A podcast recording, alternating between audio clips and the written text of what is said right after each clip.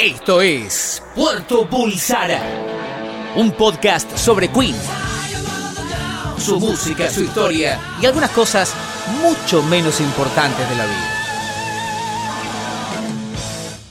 Y un día volvió Puerto Bulsara. Bienvenido a la Argentina, Alexis Valido. Muchas gracias, muchísimas gracias. Eh, no puedo decir que estoy contento de volver. No. Bueno, viejo, hey, No, algún día se termina algún todo. día se termina, pero duró muy poco. Por si no lo saben, nosotros tuvimos que tomarnos un descanso de una semana en la eh, en Puerto Bulsara porque surgió casi de imprevisto. No, no, casi de imprevisto, no. De un... Fui a almorzar un lunes Sí. y el martes me dijeron tenés que viajar a Milán el jueves.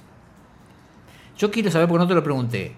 ¿O pusiste resistencia y dijiste, no, pará, tengo Puerto Bulsara? Eh, no, no, no puse resistencia, la verdad. Y no, estuviste flojo. estuve flojo, sí, bueno, pero... Y sabrán qué decir de vos, este, yo- los, sí, los bueno. oyentes de Puerto Eh, Bulsara. ¿Te ¿no? pasó de alguna vez algo así? Eh, yo siempre dije, no, no, no, no me voy de vacaciones porque tengo Puerto Bulsara, pero bueno, viste que a veces... Pero te fuiste de vacaciones teniendo Bueno. Puerto Bulsara. No, pero puse resistencia. Bueno, pero. ¿hasta la peleé, cuándo? La peleé. ¿Cuánto la peleaste? Poquito. Y bueno, yo la verdad es que no, no, no, no puse resistencia. Está bien, está bien, no imaginé que tenía que ir a Milán. Era un evento de miércoles, la final de la Champions Era League. la final de la Champions League, claro, no. Te hemos perdido por esa Copa América pedorra en Chile, así que imagínate. Y sí, sí. Así Esperemos que... Que, me sigan perdiendo por eventos como estos y no como, no sé, enfermedades. No, no, no, por supuesto, por supuesto. No te vas a Estados Unidos, ¿no? No sé. No sé. Vos me habías dicho que, que no, que te quedas acá. Bueno, pero ahora ya no me voy. Arranca hoy la Copa América, hoy no me voy. Pero ponele que avance Y Argentina. eh, por eso, puede Ahí ser. está. Aparte te subió el cachet con el tema de la cobertura. No, no me subió el cachet. que me va a subir? Bueno, ¿tuviste aventuras allá? No, Tranqui. no, tranqui. Estuve eh, recorriendo todo lo que se puede recorrer en una ciudad en dos días. Porque en, me- en un día y medio, porque el Sí. segundo estuvo íntegramente dedicado a, al trabajo. Sí, yo conozco Milán, pero también de, de- eh, estuve creo que dos días y medio, una cosa por el estilo. ¿no? Fuiste al Duomo, Fui al Domo, hice el paseo Sí. por los negocios caros y todo eso. Y... ahí empieza España. Exactamente. Sí. Me comí una zapi por ahí, bastante Sí, fea. me llamó mucho la atención. eh, eh, Lo que me llamó la atención, toda la gente es linda allá. Eh, sí, te escuché en tu informe de radio. Toda la Este, gente es linda, toda la gente se viste bien. Sí, y estás en Milán. Sí, bueno, pero hay. Pero es carísimo. Bueno, bueno, bueno, pero ellos son de allá. Pero es carísimo hasta para lo que viven allá. Y- una cartera, 2.000 euros. ¿Te fijaste en eso? Claro que me fijé. En un momento dije, bueno, estoy en Milán, me voy a ir a comprar ropa. Me compré un pantalón por 40 euros que me dolió. Pero, Dividí tarjeta por un pantalón de 40 euros. Pero escúchame, ¿cómo dividiste cada tarjeta? Claro, le di 20 a la 20 American y tarjetas. 20 a la Visa. Qué pobreza la nuestra. Escúchame, ¿qué le trajiste a la familia? A mi mujer le traje ropa. Bien. eh, ¿Así de algo de marca? ¿Un diseñador? no, nada, no, No. Sara. Sara, está Sí, bien. sí, Sara, porque era, Está bien, ¿no? sí, era un toque más barato que acá. Está bien. Y aparte se podía, se puede cambiar. Eso es un buen tip. ¿Lo podés cambiar acá? ¿Lo compras- Claro, Ah, lo que compras en el Zara de cualquier parte del mundo, venís acá y lo podés cambiar. ¡Qué datazo ese! Eso para cuando traes ropa para otro. Sí. Y le traje dos, eh, a mi nena más grande le traje un buzo, también de Zara. Y después traje, le traje a la más chiquita dos muñecas y traje chocolates y Bien, cosas así bien, para compartir. bien. Que de hecho traje un chocolate para acá que me lo olvidé. Perfecto, perfecto. Un link. No hay... Perfecto. Va, ¿no? Sí, como trompada, quedé tranquilo. Bueno, te tenemos entonces. acá estoy, sí. Bienvenido, bienvenido. Gracias, con un poquito de todos. No, pero está bien, por el jet lag, los cambios No, de pero el temperatura. jet lag de verdad y los cambios de temperatura de verdad. Y sí. Pero eh, el jet lag es peor cuando vos vas, viajás 16 horas, llegás 4, después viajás 2 horas, estás una hora más, estás así dos días, que no sabes a qué hora te despertás, te suena el despertador a las 2 de la tarde, te suena el desperta eh, te suena la alarma la alarma para la pastilla antes de la cena, Sí, sí, sí. que te suena a las 3 de la mañana. No entendés nada, sí. Y después, o sea, tenés un día que te acomodás y después ya tenés que volver. Sí, sí, sí. Es el problema de los viajes tan cortitos, ¿no? Claro, más en una distancia tan larga. No llegas a acomodarte, es eso. Ese es el tema. Bueno, yo diría que nos metamos en este episodio. sí, sí, estamos apurados. Volví a Ah, llegar tarde. Ah, pero. No pasa nada. Es que yo no llego tarde a ningún lado salvo acá. Pero no me pidan, porque me, me- venís explicando esa situación desde el, episodio Desde el uno. episodio uno. Con lo cual ya empiezo a sospechar que en realidad sí llegas tarde. No, no llego tarde. Nunca llego tarde a ningún lugar. Salvo a la grabación Salvo de a la grabación Bulsara. de Puerto Bulsara. Es una cosa que no la, no, no- no la puedo manejar. Bueno, pero si Me no querés venir más, lo podemos charlar eso. Me estaba duchando hoy y dije, bueno, tengo que estar a las 11, me voy a duchar a las 9. Sí. 9 y cuarto me cortan el agua. No, bueno. Salgo, así como, encima hoy. ¿Qué pasó? No, estamos haciendo un arreglo, te tocamos timbre. Creo que, eh, sal- perdóname, saliste envuelto en una toalla a la puerta de casa para ver por qué te habían cortado el agua. ¿Sí fue la Abrí, historia? claro, tengo una ventanita de la puerta de calle Sí. que da a la vereda y veo a los muchachos que estaban parados. Me dice, no, hay un arreglo, lo terminamos al mediodía. Sí. ¿Habías llegado a enjuagarte todo o no? Sí, había, por suerte había llegado a enjuagarme todo menos la cabeza. Ok. O sea que saliste con el- los cuernos hechos con shampoo, digamos. Eh, sí, pelo. sí, me, me vació una botella de agua mineral en la cabeza. Por suerte la- la- las guardamos. La, que está abierta va a la heladera. Sí. Las otras no. Entonces sucede las otras. Menos mal. menos me mal. vació una botella de agua mineral y después todo fue secador de pelo y toalla. Bien, bien, bien, bien. Está Pero bien. ves, eso es, o sea, algo que me tenía que llevar 15 minutos me llevó 40.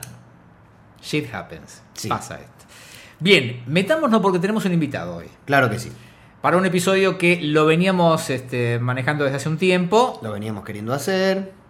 tuvimos la enorme suerte de que no tuvimos que buscarlo, porque en realidad eh, él se, se nos reveló como uno de los tantos seguidores de Puerto Bulsara. Cuando dijimos, mira, che, mira este tipo, mira lo que hace este tipo. mirá". Dijimos, el día que Claro, hablemos yo de esta cuestión. de ver el avatar de Sí. él en Twitter Sí, en su momento y decía, ah, mira, muy fanático, Claro. yo, tiene la foto. sí. Y de repente no. No, no, era algo más. Era algo más que, bueno, fanático es, ¿no? Claro, y habíamos dicho, el día que hablemos específicamente de este tema, tendríamos que joderlo a él. Y sí. Bueno, y finalmente lo hicimos. Por eso nuestro invitado es Esteban. ¿Cómo te va, Esteban? Bienvenido. ¿Qué tal? Esteban Anderson. Anderson. sí. Bien. ¿Vos, vos querés hacer este, querías hacer este episodio desde hace cuándo? Mucho, mucho. Porque vos sabés que yo tengo fetiches. Sí. Y eh, Esteban, básicamente, más allá de otras cosas que fui descubriendo, cosas que no sabía y que descubrí en los últimos minutos, eh, y que ya nos va a contar, porque todo lo que rodea a, a- a- a Esteban se vincula directamente con Puerto Bulsara también. Bueno, Esteban hace Red Specials. Exactamente. El tipo, le digo, ¿sos luthier? Me dice, no, no soy luthier. ¿Cómo te definís entonces? ¿Sos un fabricante de Red Eh, Specials? Fanático fabricante. No, es un tema personal igual. No me considero luthier, pero bueno, soy luthier. Sí, de pero- hecho.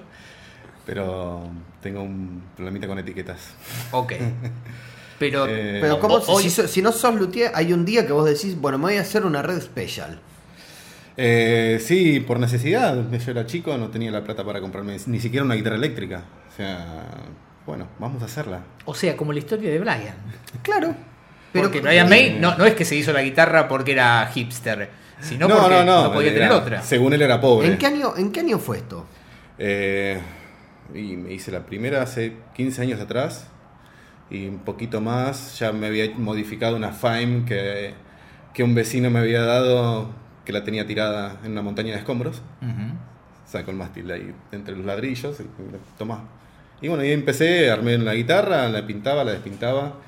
Practicando, ya uno fui tomando conciencia y confianza en meter las manos en un- una guitarra, eh, arreglarla y hasta que, bueno, que dije, bueno, me tengo que hacer la, pri- special porque la no me podía comprar una guitarra. Pero, pero la- la primera que hiciste, ¿cuál la seguís teniendo? Sí, la sigo teniendo, sí, sí, sí. No, o sea, no cagaste a palos ninguna guitarra. No, la, prim- la primera fue teniendo mutaciones. Claro. O sea, eh, empezó, qué sé yo, con una pintura muy básica a pincel, después aerosol y ni siquiera los bordes blancos, la cenefa que se llama, que son de plástico. Yo no sabía hacer eso y me tomaba el laburo de pintarlos a mano y después laquear encima. Eh, de vez en cuando se saltaba, la tenía que retocar o me agarraba la loca y la despintaba vos- entera y la volvía a, A ver, pintar. ¿a- ¿Algún entrenamiento en carpintería tenías? No, nada, nada. Me mandé de, de guapo nada más. Eh, Eh, ¿Alguna información? ¿Cómo se hace? no, no, una información guitarra? ninguna. Eh, no. Pero es una Me dieron demencia una- lo que es- está diciendo. Porque Me dieron una guitarra a la cual tuve que meterle mano, la tuve que arreglar de una forma, porque, qué sé yo, el cuerpo estaba medio desencolado. eh, Pero, pero ahora vos sabés que el cuerpo estaba desencolado, ahora vos sabés que la que o que. Pero cuando vos te la dan, vos decís, bueno, esta guitarra no anda. ¿Cómo es que de- en. ¿En cuánto tiempo hiciste tu primer, tu primer respect? eh, no sé, no me acuerdo en cuánto tiempo fue, pero fue una guitarra que fue mutando, de un pedazo de, de paraíso en su momento, al cual le agarré ese mástil del Les Paul, lo modifiqué, le, le corté la pala, el clavijero para que tenga la forma del, del Special. Y Pero así. tenías las herramientas al menos para hacerlo. No, eran Pero lim- Es una demencia. limas, eh, taladros, no mucho más, una sierra de mano, pero nada más. que Pero hay un nivel tener de cualquiera en su detalle. casa, digamos.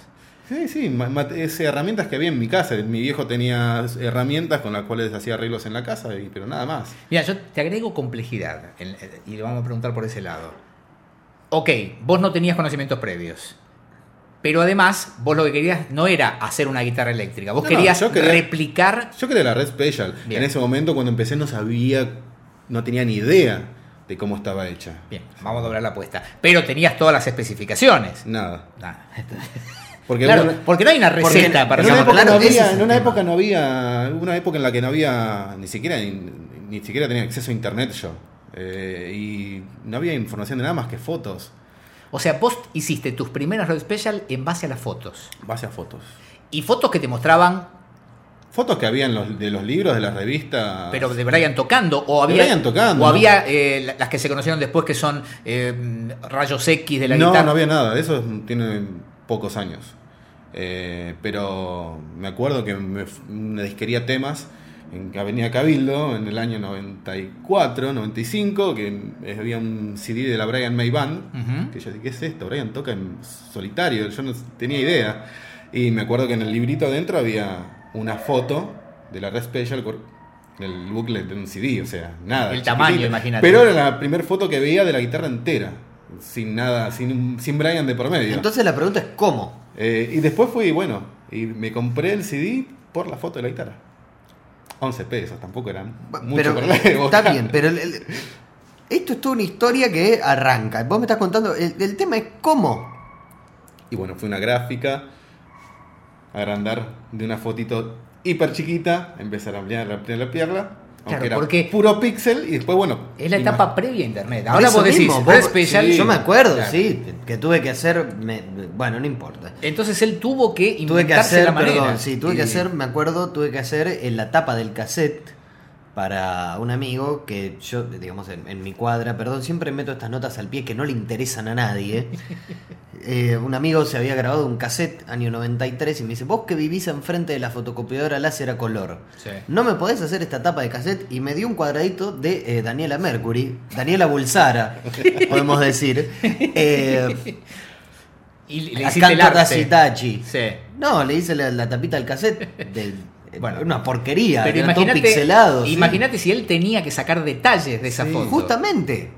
Eh, y bueno, me hice la, la guitarra como pude. eh, se- le di la forma con los dientes, no sé, taco, lija, me volví loco. Eh, el trémolo me acuerdo que.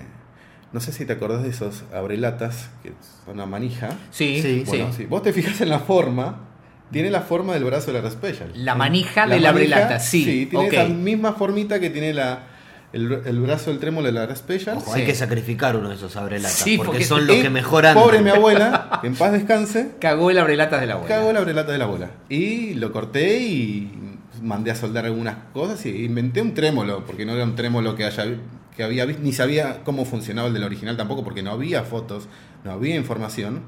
Y bueno, y los micrófonos me compré los Di Marcio, Brian May, que se consiguen en la época, pero como eran negros, yo me hice las carcasitas con aluminio para que tengan el look. Para que repliquen el original. Y, y Es una así. demencia todo lo que está diciendo. Sí, pero ¿sabes botones qué? de ropa para los marcadores de, de, de los trastes. ¿De los trastes son botones de de ropa. Como los de Brian. Sí. eh, De nácar, digamos. No, esos eran de plástico. Ah, estos eran de plástico. Y no Pero, tuve digamos, que dar mucha forma porque era, ya eran- tenían la forma. Ya venía con la pero, formita. Pero en la segunda sí hice Acá uno hay por un- uno. Hay un negocio cerca que se llama el rey de los botones. Es una mercería, sí. Claro, que podemos, se pueden conseguir. Bueno, Sí. yo, en mi- parte de mi investigación fue recorrer muchas mercerías, buscando botones de nácar. Y nadie tenía de nácar, tenían de plástico. Te lo habrán dicho muchas veces, pero todo lo que estás contando es el mejor tributo que se puede hacer a la verdadera historia de la Red Special. Eh. Porque en, en circunstancias diferentes, vos replicaste la búsqueda que hizo Brian con el padre en su momento. Sí, bueno, la de Brian fue mucho más complicada. Está bien, seguro, Había, porque tuvieron No, que- no, no, no, había tuvieron- un background mucho más grande en conocimientos. Está bien, porque ellos tuvieron que inventar de la nada, pero vos, a, su ma- a tu manera, Sí, Pero él manera, también sí. inventó de la tuviste nada. que inventar de la nada. Sí, sí, sí. Él inventó más de la nada, inventó con una foto. Ah, está bien, lo de la foto yo lo puedo entender. Ahora, ¿cómo sabés o cómo supiste qué pasaba adentro de la Red Special? Eh, en un momento tuve ayuda, gracias a Daisy. que- Daisy May Queen. Sí, de Daisy que...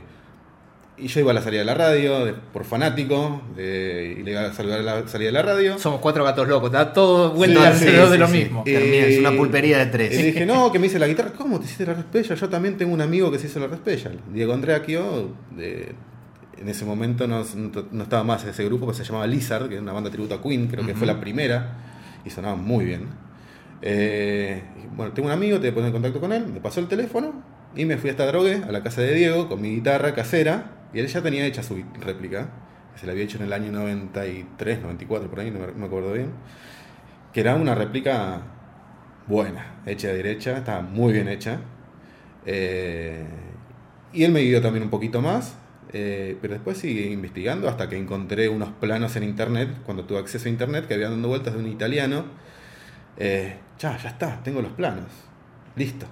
Agarré la, guitarra, la modifiqué toda.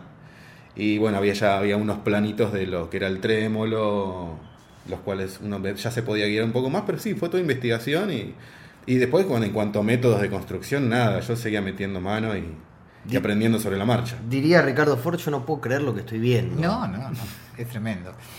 Y vos hablabas de eh, este chico Diego, Sí. que la tenía, que la había hecho, que era el guitarrista de la banda. Para las bandas tributo, o las bandas que Ese es el, el ¿Qué hacen? gravísimo problema, claro. Claro, porque a ver, si vos hacías. eh, si vos eras- tributo a Deep Purple, tocabas con la Stratocaster. Claro, que, que encima había muchas réplicas de Strato. Sí. Si vos hacías eh, Danger 4, eh, conseguías algo que parezca bajo un violín, Rickenbacker no, o, el o un bajo violín, la Ludwig está, siempre estuvo la Ludwig de Ringo. Claro, cualquiera. Yo, yo tuve Los una. trajes. Yo tuve una Hondo 2 que replicaba la Les Paul. Ajá, ¿Me? Hondo 2. Hondo Sí, sí, 2 sí. se llamaba. Pero ¿dónde el doctor Simi te la vendió? No preguntes, no, ni siquiera era mía, me la prestaba, yo tenía una mucho peor hasta que me compré la, la Fender, que recordemos, toca hoy Walter Sí, Jardino. Que está en la tapa de Walter Jardino Sí, señor. Temple. Sí, señor. Sí, señor. Eh, pero claro, si vos querías tener una red special, no No, había, otra manera. No había. Después en los 90 aparecieron las guild. Y las guild fueron wow. Que fueron las primeras que tuvieron licencia, digamos. No, en realidad Eran réplicas autorizadas por Brian. eran por- igual la guild tenía su- se remonta al 84, 83, 84 cuando tuvo la primera tanda de, de guilds. Sí. Por, con autorización de Brian, que se fabricaron unas 400 y pico, no muchas, que es la que usaba Brian como backup. Es la del video de One Vision, Ok. que es una de las guild de los 80, que tiene un trémolo tiene un trémolo tipo flotante con los micrófonos de Imarcio negros con las iniciales del en dorado. Eh, estéticamente va- distaba bastante la original y la construcción era completamente diferente, pero servían y fueron las primeras comerciales, pero eran carísimas. Y en los 90 se hizo una edición un poco más exacta, con micrófonos mejores, el trémolo basado en el original, pero así, en ese momento la veíamos como la réplica, lo más grosso que había. Después, mm, con el tiempo, uno se da cuenta que tenía muchísima diferencia con la original, pero sonaba bien. Y eran muy caras, muy caras. Estaban los 3 mil dólares más o menos. eh, la réplica Pro, la cara. Y nada, sí, o caías en la guild o caías en la guild. O te la hacías, como, o te la mandabas a un luthier que le daba. Y un luthier no tenía ni idea en esa época lo que era una red special. Yo también me, me acuerdo que antes de decir hacerla, había averiguado. eh, decir, bueno, ¿cuánto me cobras hacer una red special? Y no sé, y te daban vueltas porque no tenía ni idea cómo estaba hecha. Claro. Y no Claro, se conseguían los el- micrófonos porque no se lo- lo- producían. estamos hablando no de una guitarra, digamos, no, no estamos yendo a un luthier que nos haga una guitarra, no estamos yendo a un luthier que nos replique una guitarra, porque es un modelo de guitarra. que la tiene una persona Un solo tipo. y que nunca, digamos, más allá de esto que está contando de la guild, jamás se comercializó. Esto es, o sea, es, es más, Es muy demencial. es muy En demencial. Japón se había comercializado mediados de los 70 Una no autorizada, marca Greco. Pero no es, era igual, ¿no? No, tenía sus diferencias, tenía un trémolo tipo Mustang. eh, Vos estás yendo a hacer algo que Brian usó una de esas en, una, en el video de Good Old Fashioned Lover Boy, en el que aparece el Top of the Pops. Sí. está bueno, ahí está usando una réplica greco japonesa. Brian les mandó una carta diciéndole, está bueno lo que hicieron, lo podemos hacer mejor. Les mandó una carta diciéndole eso, pongámonos en contacto y hacemos algo. Y nunca contestaron. Y quedó ahí. Se sintieron amenazados los tipos, dijeron después Y de quedó esto. ahí. Sí. estuvo muy rara esta No, historia. y me, me está humillando mucho porque está tirando los videos. Yo, yo pensé que sabía en qué videos oficiales no estaba usando guitarra la, eh, la Red Special Brian y me doy cuenta que no, no sabía. O por lo menos son más de los que yo creía. Claro. Mientras charlamos todo esto, yo le quiero contar que estoy todo el tiempo mirando Sí, la Red no, Special es una que está- lástima que no, no, no, no haya video acá porque porque está descansando en el sillón de mi casa, la Red Special. Vos ya la estás viendo. La estoy viendo todo el tiempo. Vos ya, pero vos ya la estás viendo colgando ahí. Ya le pregunté todos los detalles, ya está. Le pregunté si acepta tarjeta, la financiación, todo. Y hace un rato, hace instantes nada más, antes de que, de que empezáramos a grabar el podcast, estuvimos casi una hora charlando con Esteban. Y yo nunca le pedí que sacara la, la guitarra porque era, era un momento. Era el momento. claro.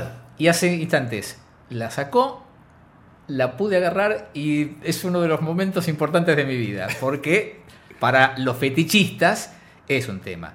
Y acá también recurro a vos, eh, Esteban, eh, por, por lo que vos haces, digo, en la historia del rock, yo no sé si hay muchos instrumentos tan emblemáticos e históricos como la Red Special. No, creo que debe ser el bajo de Paul. Y Probablemente. la Sí, Special. la guitarra de Prince. También, Sí, Sí, la sí, guitarra sí, de Prince sí. que, digamos, no, no, no obedece. Lo que pasa es que el bajo de Paul existía antes de Paul. Sí, Sí, pero él y es le un dio- modelo comercial, pero, pero, pero lo él le dio, claro, le dio una identidad, está claro. Podríamos decir, yo diría, la, La batería de The Police. Sí, la viola de Eddie Van Halen, la que tenía todas las, las Sí. tiritas. Sí. Que no era Fender, era. Frankenstein, esa se la hizo él. ¿Se la hizo él? La original se la, la hizo en base a partes que fue encontrando y se la armó él. Otra muy característica, la de Randy Rhodes, Sí. en Crazy Train, que tenía esos Los círculos. círculos, sí, la Les Paul. Va, sí, tenía varios modelos. sí. Y yo te diría Eh, que. la, el- la de Diamond Darrell de Pantera. Dimebag. Dimebag, bueno, Sí. Diamond, Diamond, Dimebag. ¿Cómo era? No me acuerdo. Tenía mm, la bandera confederada. Ok, sí, sí, ya lo ubico, lo ubico. Digo, pero fíjate que ahora estamos hablando de cosas casi cosméticas. Claro. Porque lo que la hace única a la Red Special es que- la historia que todos conocemos, que Sí, es que sí, sí. Brian la hizo con el viejo. O Claro. sea, yo diría que de todos los fetiches que tengo, algunos inconfesables, me parece que este es el más justificado. Sí. O sea, que, que seas fanático de un Nunca te instrumento. vi así en, en mi vida.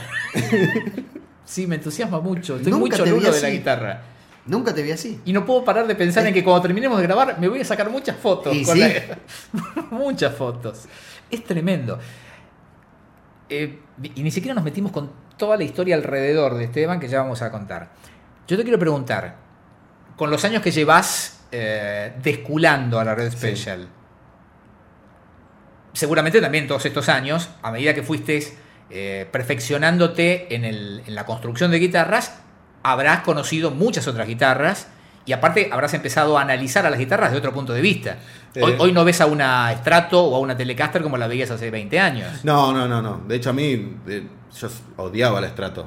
La veía y la odiaba porque no me gustaba estéticamente y la forma en que estaba hecha. Estéticamente Eh, no es linda el estrato. ¿La Strato? Hay que decir. yo me tengo que quedar, me quedo con una tele o una Les Paul. La tele es más linda. La tele es más linda. La- es la primera. La tele es muy despreciada. Es la primera guitarra eléctrica de la Sí, historia. sí, sí. Yo, La de la mano de mi fanatismo con Springsteen, me fue creciendo la admiración por la Telecaster, Bueno, que es una guitarra como... modelo favorito es esa, es la natural. Claro, la clarita. Sí. Pero es muy bastarda, viste que no la- te la usa. Richard te la usaba en una época, Sí. mucho, te la usó. Prince, Prince. Prince, Andy Summers de The Police. Andy Sí. Summers de Police. eh, mucha gente la usa. Sí, la pero viste que es como una hermana menor de la, tel- de la Strato. Es como una. Sí.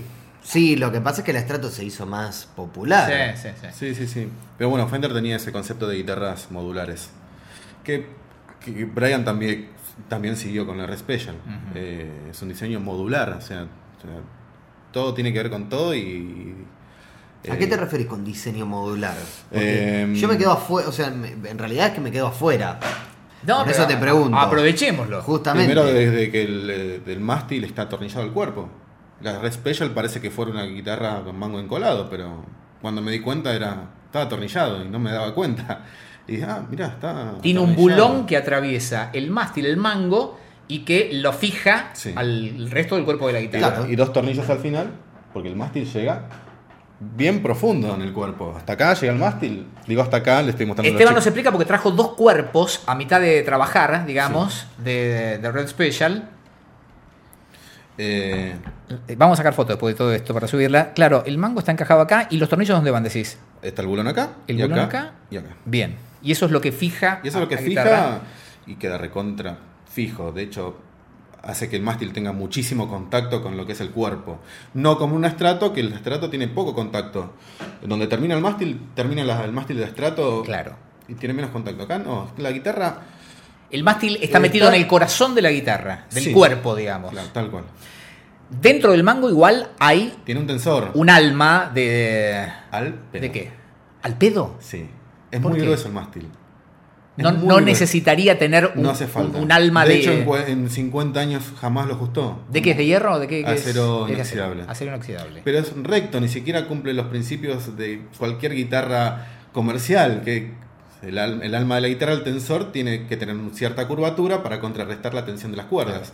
Esa es la importancia de esto. Yo me acuerdo que cuando me compré el estrato, eh, la tuve que llevar a arreglar varias veces a músicos. Músicos. En Avenida, en Avenida no, en, la- en eh, Sarmiento o Rodríguez Peña. Sarmiento, estaba frente, Sarmiento. estaba enfrente de, eh, de Casa Núñez, pero Sí, digamos, sí, sí, sí. en esa misma cuadra. Eh, ¿Por qué? Porque eh, no, no estaba ajustada la tensión, entonces todo el tiempo se me desafinaba. Claro. Es la lucha que hay entre la tensión de las cuerdas y, el, y, la, y la tensión del mango que debería tirar para el otro lado, ¿no? Claro, y más un estrato que tiene el mástil bastante finito.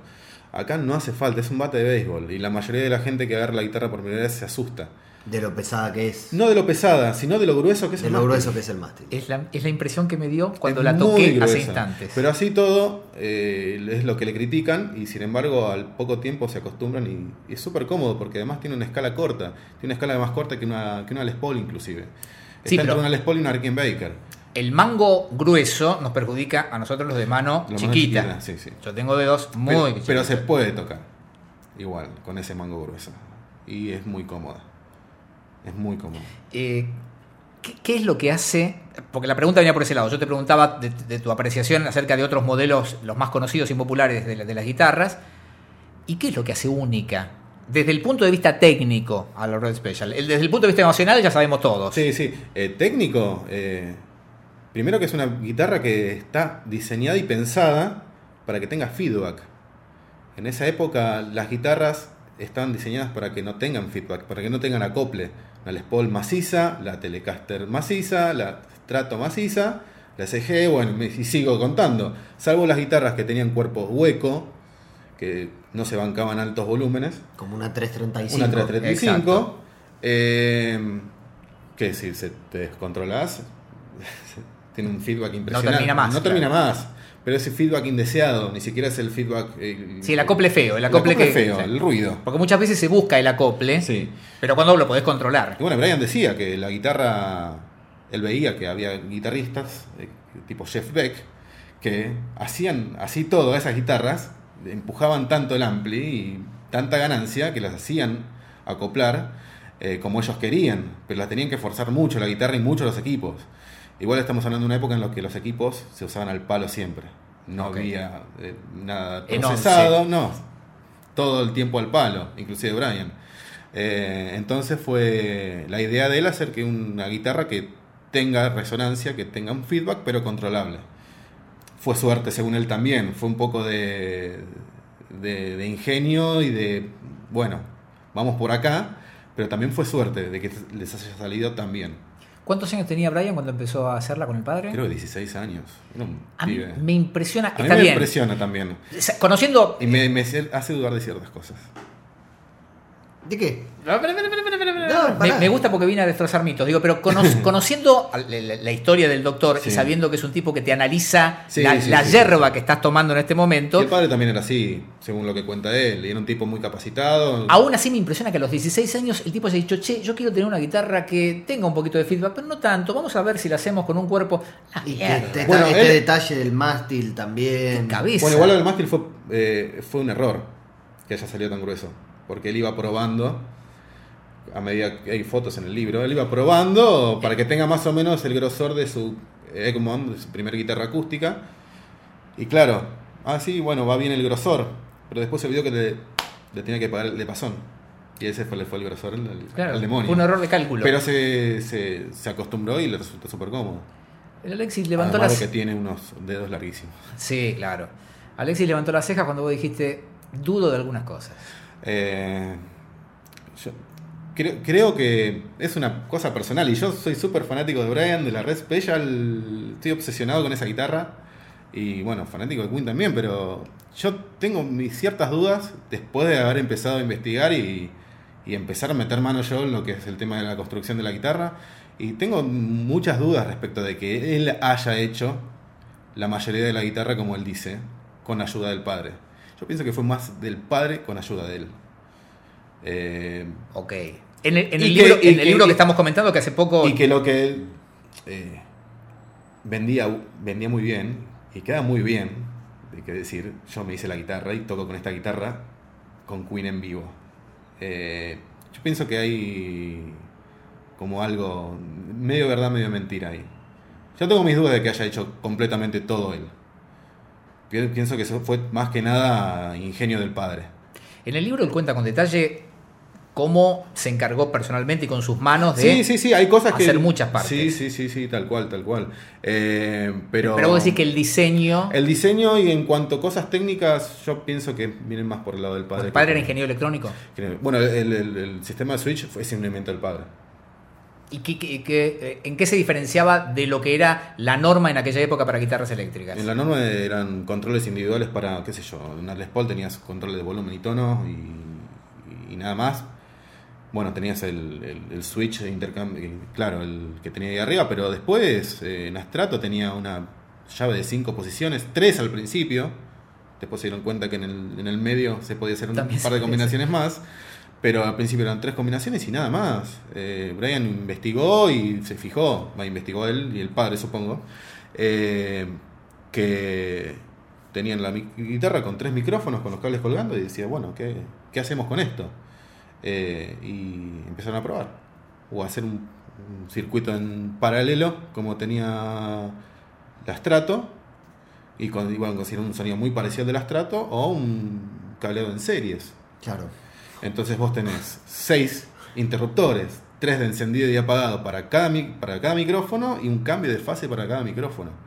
Lo cual te da una amplitud. Muchas Es- posibilidades. es muchas posibilidades, claro. Mu- Y- muchísimas Y posibilidades. es inimaginado Y en esa momento, época, y es, claro. una, es una guitarra para el vivo, es una guitarra, de hecho no necesitas muchos efectos, por así decirlo, para conseguir diferentes sonidos de la viola, es una guitarra hecha para el vivo, eh, indudablemente, porque conseguís los sonidos que se te cantan con una sola guitarra. Eh, y, y después un volumen y un tono, nada más, el tono nunca se usó, siempre estuvo abierto, y después el volumen, y maneja todo desde el volumen. No tiene distorsión, o sea, cuando abre el volumen, satura la guitarra, y es así. Ahí es donde yo quería ir. Y es que si en algún momento, cuando vos empezaste, ya, digamos que tenías. Bueno, la primera que fue mutando es la que siempre Sí, fue sí. eh, presa de los experimentos. Sí, sí. Vos en, en algún momento dijiste, bueno, a ver, hasta acá llego, pero si yo le pongo tal efecto, tal pedal. Que al principio como, como también yo empezaba a tocar la guitarra al mismo tiempo y me compré un, un multiefecto Zoom Sí. que no sonaban a nada. Y después, bueno, me conseguí un video de Starlix que lo compré en Pro Música. Sí. Lo tengo en VHS. Yo también tengo el original en VHS y ahí, y ahí nombraba por primera vez al Box AC30. Yo, ah, Box AC30, ¿qué es esto? Y bueno, y me fijé lo que era y cómo lo usaba, viendo el video, lo que podía, porque ni siquiera entendía inglés en esa época. O sea, más a mi contra todavía, pero... Y claro, sí, sí, me di cuenta que era el volumen del box. Mirá cómo nos vamos metiendo en los dos terrenos. Porque yo te iba a preguntar dónde está el sonido de, de la Red Special, pero vos ya, sin que yo te lo preguntara, me estás diciendo que el sonido de la Red Special es la Red Special más el Box AC30. Te dicen que el sonido de Brian es un 40% de la guitarra y el resto es Box más Treble Booster. Él usa el Box a full en el canal normal y usa un pedalcito de un transistor que es súper sencillo, que en la época era muy conocido, en los 60 sobre todo, que le da un empuje extra al amplificador de 30 decibeles. Entonces vos podés hacer que el amplificador sature en forma natural. Empuja más las válvulas. Es una, claro, la de, la de Brian es como una distorsión más afable. Claro. Por No- decirlo no, es, de alguna no es forma. agresiva. No es agresiva. no, es, es- es distorsión absolutamente del amplificador. Es el sonido de Brian. Es, vos le sacás eh, todos los efectos y todo y suena Brian. Y es el sonido, más allá de que el sonido está en los dedos. Sí, sí, hemos contado Eh, pero el historia. tono del sonido, el sonido de él es de, la, del- de los box y el booster. En ese famoso video de Starlix, eh, que era una clase de guitarra, clase. básicamente, es donde yo por primera vez espío el DC. Lo, lo tiene, el famoso aparatito que le, le- le diseñó Deacon, el que hizo Deacon. que lo tiene tapado como con un trapito en el video ese, y no se llega a ver bien. No. ¿Qué función cumplía? No sé si sigue cumpliendo, esto lo preguntamos Sí, lo sigue vez. usando. Lo Ahora sigue tiene usando. réplicas. Sí, Y se venden las réplicas. sí. Pero que igual son muy graciosas porque son réplicas de un parlantito de mierda. De un parlantito hi-fi con un de circuito de, un equipito hi-fi que encontró en la basura. Sí, ¿qué agarró y como el ingeniero electrónico Sí. John Deacon en- Bueno, ¿qué función cumple en el sonido y en el armado, en el, en el setup de, No, Brian, lo- de Brian? lo- en las orquestaciones, por sobre todo, es donde más lo ha usado. Eh, y es un. No tiene controles, o sea, lo enchufás Y anda. y suena. O sea, empieza a andar cuando lo enchufás. Treble booster de por medio. Entonces logra esa saturación característica que tiene. Y después, bueno, es el juego de él con las combinaciones de micrófonos. eh, Pero digamos que el DC juega todo el tiempo. no, no, no, el DC O- o él- o él lo usa- selecciona- No, no, El no, no, DC no, no, cuando En juega. estudio. Solo en estudio. hablando en estudio. No lo usa en vivo. En vivo no lo ha usado más que en las giras que ha hecho con Kerry Ellis ahora recientemente, que cuando suena eléctrico es que está usando un Dicky. Pero en por lo menos durante la carrera de Queen no tengo conocimiento de que lo haya usado en vivo. Siempre fue los AC30. En estudio fue donde más jugó él con los amplificadores. Y en estudio donde le sacó el jugo al Dicky. Todas las orquestaciones que se escuchan eh, de todos los discos de Queen son hechas con el Dicky. Y ahora vos a esto llegaste tiempo después de haber eh, de, ha- de haber hecho la primera guitarra. Sí, sí, sí, sí, sí. Después de, de empezar a meterme Digo, en porque no es lo mismo, digo, no es lo mismo el sonido de viola que puede llegar a ver en eh, no sé, en, en el solo de All Dead que No, no, claro. en las orquestaciones de Good Company, por ejemplo. Bueno, no, siempre- bueno, Good Company es todo Dicky y All Dead es todo Dicky, pero también ahí está la técnica de grabación de por medio. Cómo está microfoneado, cómo está ecualizado, o sea, lo que hizo en estudio el tipo, la verdad que es increíble. Es increíble lo que el, el sonido que logró. o sea, nunca fue pasada por un efecto esa guitarra. Eh, efecto de consola, supongo. No, no, no, te digo Pero, el efecto pedal. No, pedal no. El sonido básico de Brian es guitarra, booster y AC30. Eh, después sí, bueno, agregó un chorus eh, y algún que otro efecto para ciertas, algún pitch shifter para, qué sé yo, The Show Must Go On y después los delays. Pero básicamente el sonido de Brian es ese, es muy sencillo el sonido de Brian. Hay una pregunta que me muero por hacerte. ¿Con qué temas probabas la guitarra?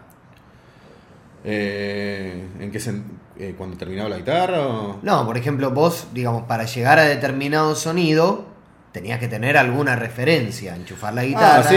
eh, creo que Child Down es el sonido que más crudo de la guitarra hay. Eh, Y para, para viola limpia sin distorsión.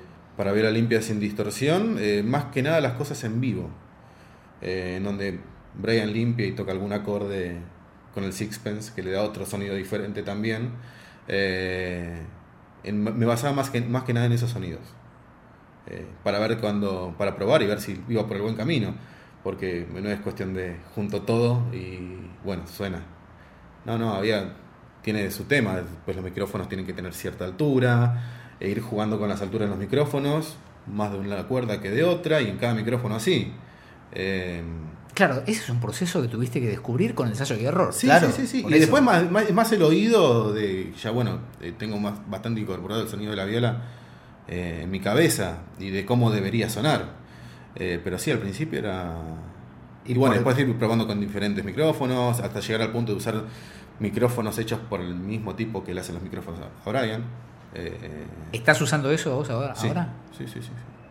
Eh, que es, un, es un inglés que empezó a hacer también de fanático. Empezó a hacer micrófonos, a arreglar micrófonos Burns de la década del 60 y se volvió un experto. Hasta que el equipo de Brian dijo, vení. Y lo tomó. Y lo tomó y te hacen los micrófonos a Brian. Porque, y esto está bueno, y además no debería sorprender, lo que cuenta, él decía, no, un inglés fanático. Bueno, esa también es la historia de Esteban, porque yo le preguntaba, pero bueno, vos llegaste a esto porque sos fanático de la construcción de los instrumentos. No, no, él llega por Queen. Claro, por Queen.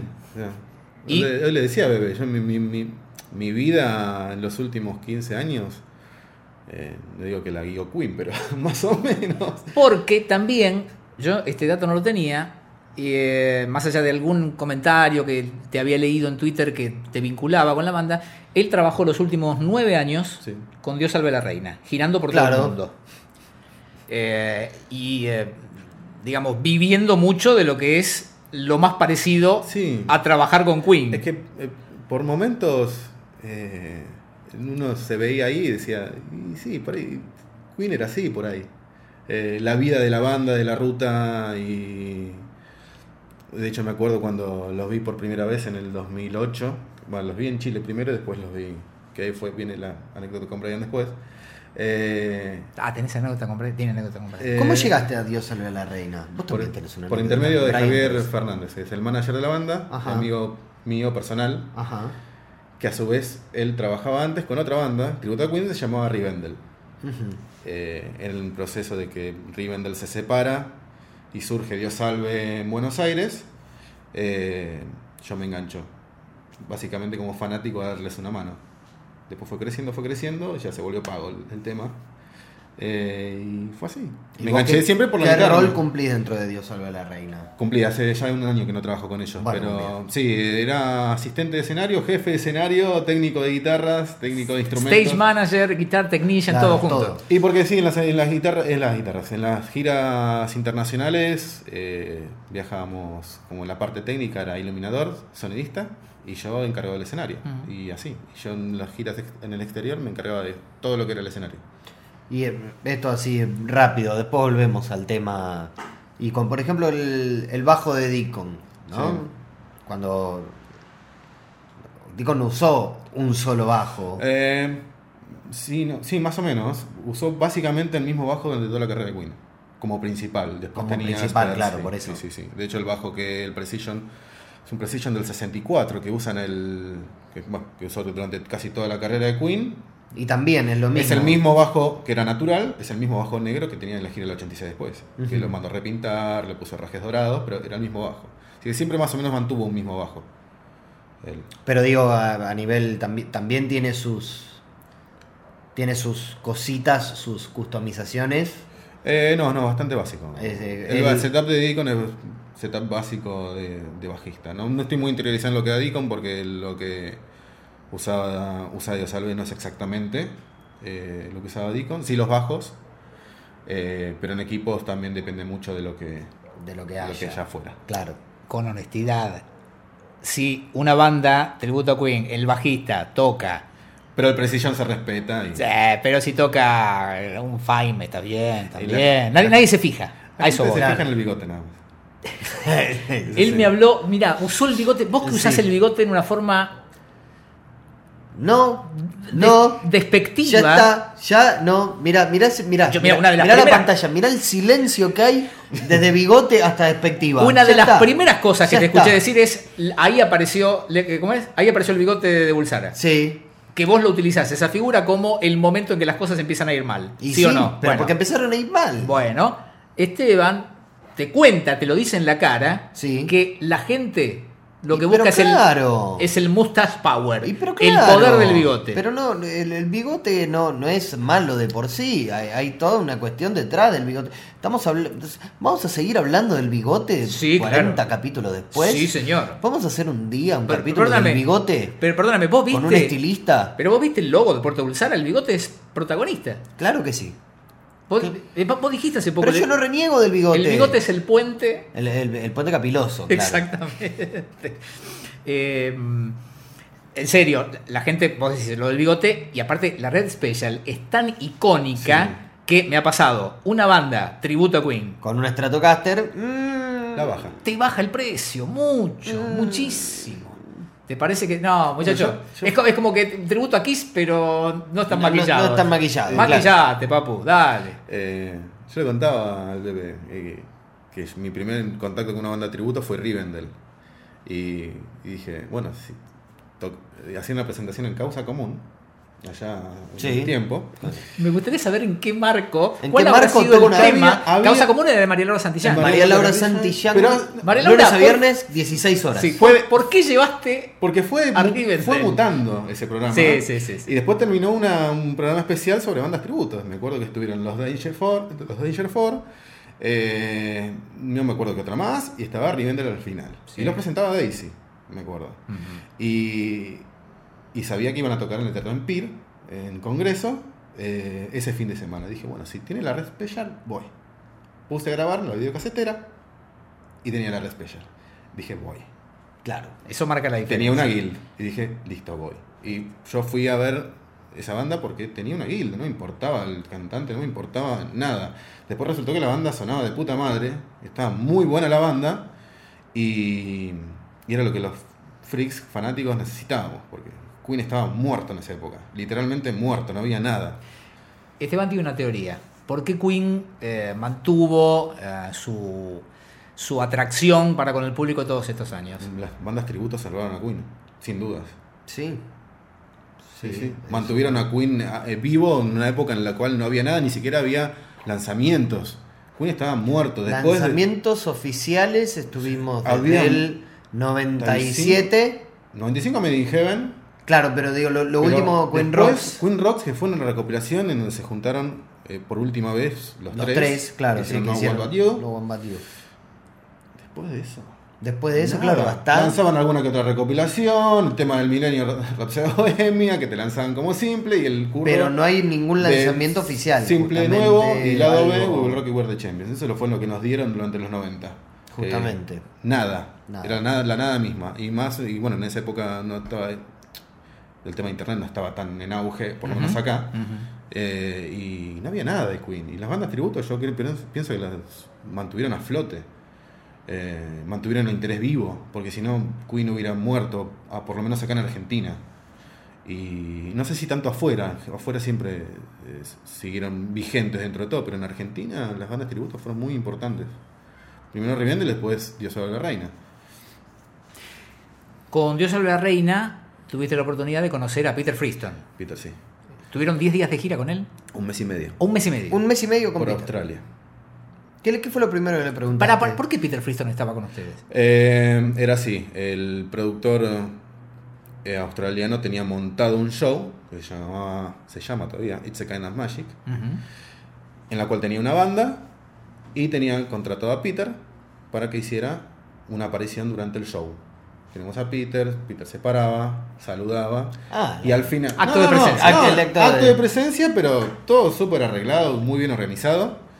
Eh, y al final del show salía la banda a saludar, una mesa, a firmar autógrafos con Peter al lado. Y eso es lo que vendía, porque estaba padrinado por Peter Freeston ese espectáculo. Bien. Igual la, la relación con la banda venía de antes. Ya venía, los, los habían conocido en el. Yo no estuve en ese momento, pero fue en el Freddie Mercury Memorial Day en Montreux, donde tocó la banda como invitada y estaba ahí Peter y le encantó la banda. Después lo vimos nuevamente en una convención, eh, en una convención de Queen, en el 2010, 2011 creo.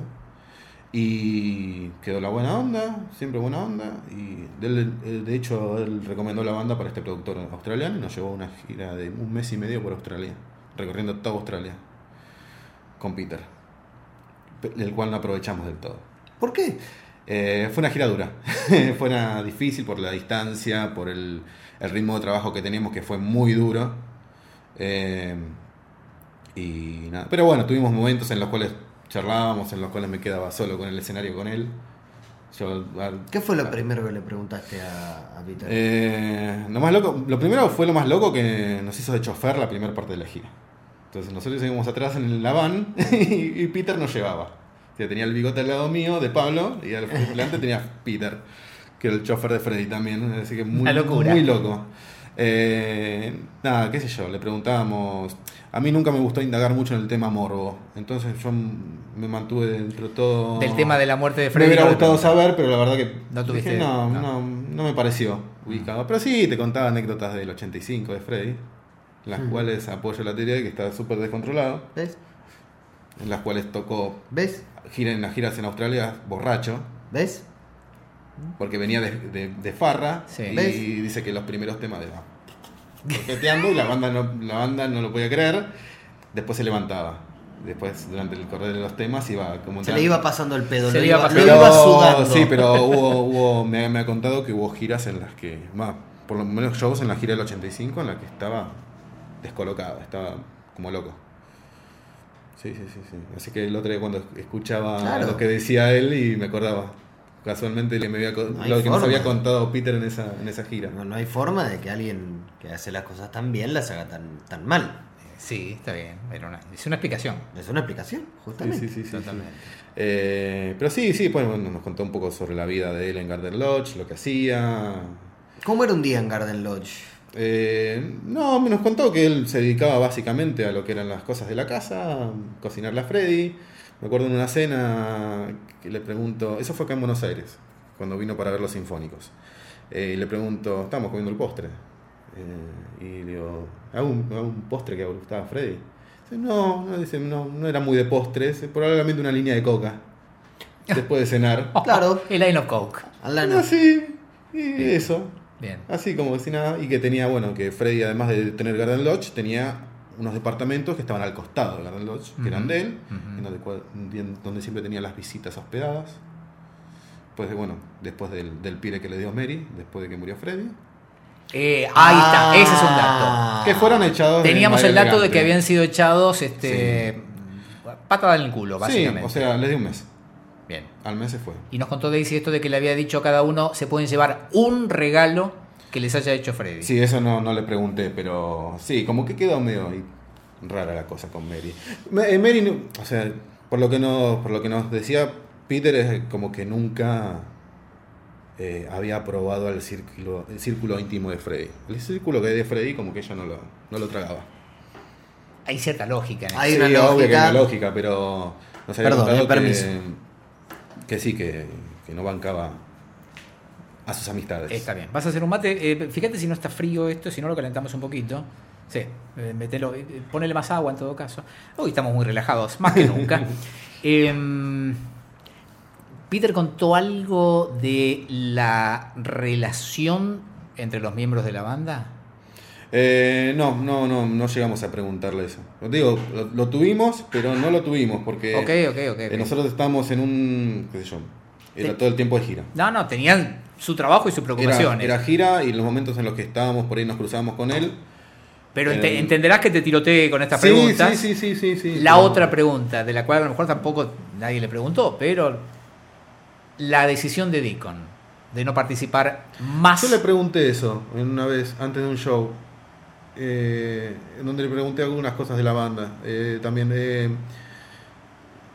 eh, primero siempre se rumoreó que, fue Dick- de- que Deacon tiene una enfermedad. Sí, Sí. sí, eso es algo Eh, que Algo mental. Ariel Natale nos yo le dio pregunté, sí, le pregunté.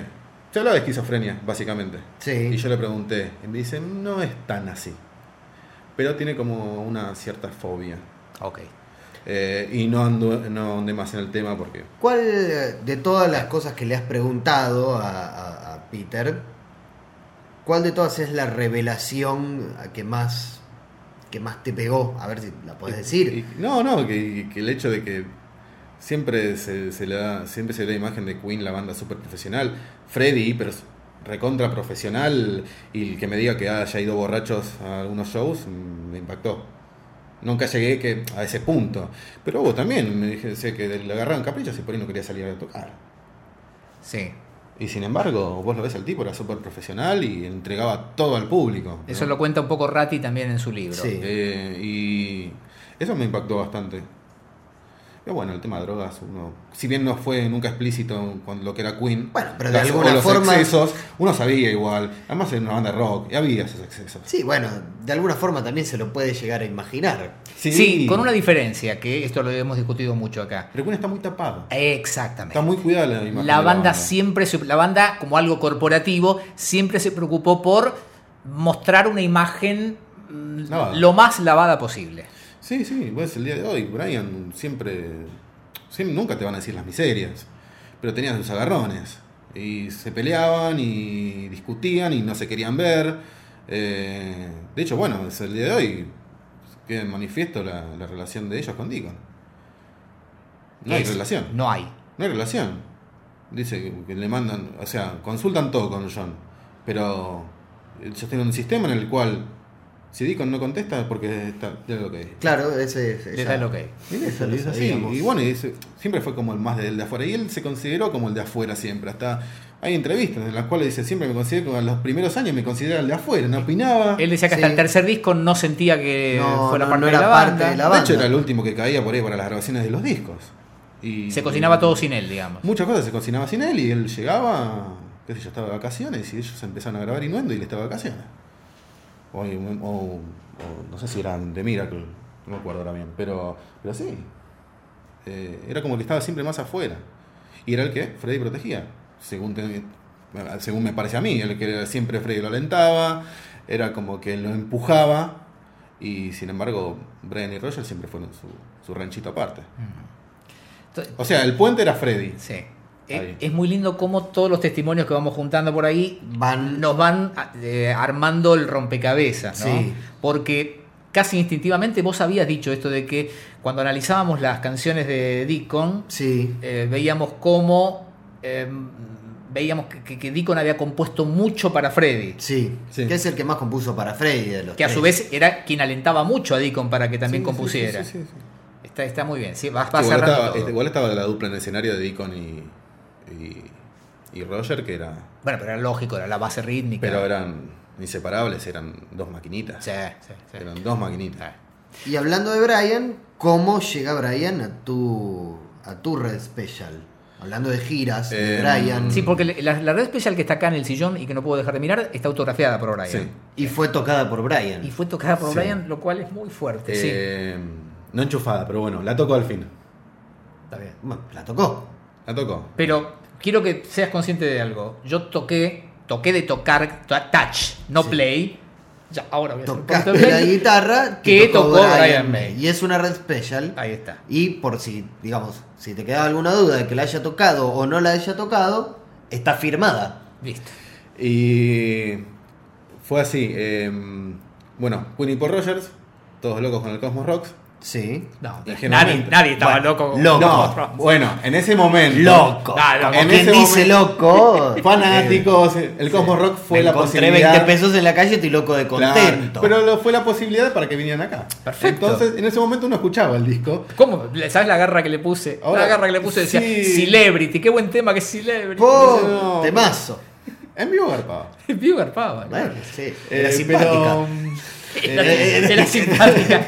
En vivo garpaba, es Eh, simpática. Era gordita, pero simpática. Voy Simpática. a llegar a la locura entre comillas. Eh, y bueno, van a Chile. Yo quiero ir a Chile. Bueno, dije, bueno, voy a seguirlo donde sea. Vos ya habías visto el show acá. No, no, primero fue en Santiago. Ah, primero van a fue Santiago y después después el, para Buenos Aires. el- Vélez. el 22 fue en Vélez y el 19 en Santiago. Claro, fue una diferencia de uno o dos días. Sí. Y mm, bueno, vamos a Chile. Yo ya estaba casado, así que te consultaba todo con mi mujer. Y mira, está la posibilidad de ir a Chile. De, Hacer y yo tenía puntos que había juntado de lo que Ah, hice con la banda. de los hits. Bien. Tenía puntos de LAN y dije, bueno, vamos, canjeo, tengo pasaje gratis. Aparte, todo más barato allá. Sí. Ay, bueno, y tenemos al. Bueno, fui con Javier Fernández, el manager de la banda, de Dios Salve. Y dije, bueno, vamos, él sacó los pasajes, vamos. Nos invitaron, nos regalaron las entradas, el productor que llevaba a Dios Salve a Chile nos regaló las entradas. Y hasta el hospedaje nos dio. Así que todo. Todo cerrado. Todo, Todo- de arriba. todo Claro, cerrado. todo de arriba. Y bueno, sacamos, bueno, contentísimos, tenemos entradas, tenemos pasajes, está, listo, vamos. Y un día antes de salir, me llama Javier y me dice, Em, ¿Tenés dónde sentarte? ¿Qué pasó? Se cagó, se pinchó todo, dije yo. "Eh, tengo el número de vuelo que trae a Queen a Buenos Aires. Agarrá el ticket, me dice. Ah, el mismo vuelo. Claro. Y dije, ¿Pero no vienen en avión privado? no, No, en esa gira no, no. En esa gira hicieron todo por línea. Eh, entonces digo, bueno, vamos. Imagínate que estás ahí en la vending machine diciendo, a ver, esta gallosa de Quinoto y al lado se te, se te aparece Brian. Bueno, fue más o menos así fue, ahora te cuento, porque eh, listo, me llevo la guitarra, porque sé que en algún momento me lo voy a cruzar. Porque yo iba al show y nada más, y mm, jamás me lo voy a cruzar. Llevo- Ustedes iban por la posibilidad de ver una vez más a Queen en vivo. la Lo iban a ver. Por primera vez. Está bien, pero digo, lo iban a ver en Buenos Aires. Claro, lo Claro, está bien. Entonces, eh, digo, me llevo la guitarra. Sé que en algún momento lo voy a ver. Me llevé la guitarra, fuimos a ver el show, llegamos corriendo medio tarde con Brian empezando a tocar. Eh, listo. Y terminó el show, lo disfrutamos y nos fuimos al, eh, al hotel. Ah, y- que- y- que- perdón, habla fuerte que voy a buscar el agua. Dale. Eh, vamos temprano al check-in. Si nos vamos a cruzar con alguien. Sí. Con alguien nos vamos a cruzar. Ok. Y... Llegaste tarde al show, pero temprano al check-in. Sí, temprano al check-in. Eh, entonces llegamos al aeropuerto de Santiago y vamos al check-in. ¿Qué pasa acá? Vemos un montón de valijas en carros. Es por acá. Esto tiene que ser. Es por acá. Y vemos que está haciendo el check-in con un manojo así. No tiene que ser esto, es un manojo, no puede ser, es una comitiva. esto. Tenían 30 pasaportes, típico. Haciendo el check-in, Trip Calaf, Que es el eh, Sonidista. el sonidista. eh, que luego fue retirado voluntariamente ah, por la fuerza. Eh, ¿Sí? Sí, sí, sí. ¿En qué momento? Mm, el- para la gira del 2000. Bueno, para la gira con Adam Lambert ya no estaba. Qué buena data que está tirando. ¿Y por qué? ¿Cómo nos gusta el puterío? Eh, parece que no había buena onda. Por lo menos Pete. Después de 30 años no había buena onda. eh, sí, pero con, sí, no sé qué pasó. No, pasa que no terminó muy bien. Porque después vino hasta el año pasado estuvo acá con Kiss. Ahora es el sonidista de Kiss. Trip Calaf para mí es, eh, digamos, todos esos los tengo mucho de los créditos de Live Killers. Claro. De haber visto, leído tantas Y veces. bueno, y el tipo estaba ahí haciendo el check-in. Y, Claro. y ahí ya empezaba a hacer paralelismos con Dios Salve. Porque dije, mirá, este este es el. Él hace lo que yo hago a lo no, mejor. no, no, porque el sonidista de Dios Salve hace los check-in. Sí. Entonces ya empezamos a hacer paralelismos. O sea, todos hacen todo acá. Es Claro. lo mismo. Eh, Uno piensa que hay una persona. Un encargado. Un encargado Claro. de hacer los check-in Sí. en los aeropuertos. Sí. Eh, bueno, y después pa- también pasó de ver, yo me como viendo la- el laburo de los técnicos después eh, de que terminó el show, yo me quedaba ahí mirando el laburo de los técnicos. Claro. Y yo lo veía a Pete agarrando las guitarras, agarrando los estuches. Malandrone. eh, eh, y es muy pare- o la previa al show en, en, en Jeva y en, en Córdoba también. Y la previa, los movimientos, le deja la toallita, el agüita y, y- Sí, sí. Sí, sí. En escala. en escala, Es pero en, en cantidad de gente no era mucha más tampoco. Por ahí tenían más asistentes afuera, pero para el escenario había dos o tres personas nada más. Eh, y volviendo al aeropuerto, eh, listo. Está Trip, listo. Falta que llegue la banda. Eh, los maleteros empiezan a sacar los, los precintos de, de las valijas para poner los nuevos y van, los tiran al tacho de basura. Vamos al tacho de basura. Y sí. Y sacamos los precintos que dicen el equipaje, dice Trip Calaf, y lo tengo guardado ahí. Bien. bien. Eh, y, Entonces, Es todo memorabilia. Sí, eso, pero ¿eh? claro. Sí, todo sirve. Claro. Y, y nada, bueno, vamos yendo para, para la entrada del- de migraciones, a ver si los atajamos ahí. Pará, detalle. Vos despachabas el equipaje, pero no la guitarra. No, las guitarras siempre fueron arriba. Nunca se despacharon guitarras. Tu guitarra viajó con vos. Sí, siempre arriba. Eh, yo sabía que. No compro, no compro tickets.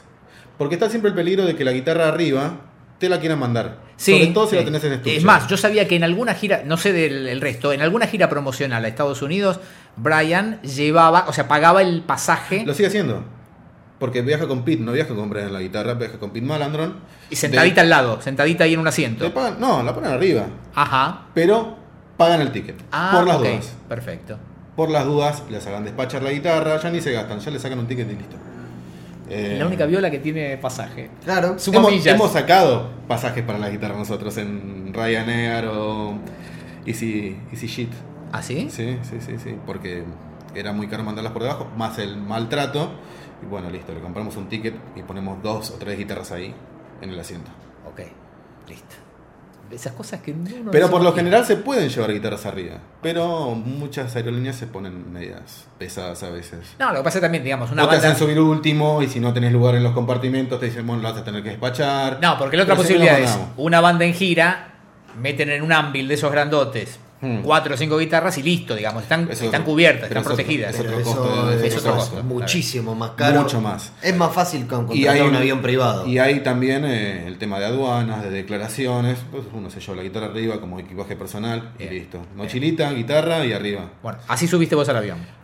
No, porque empieza antes todo.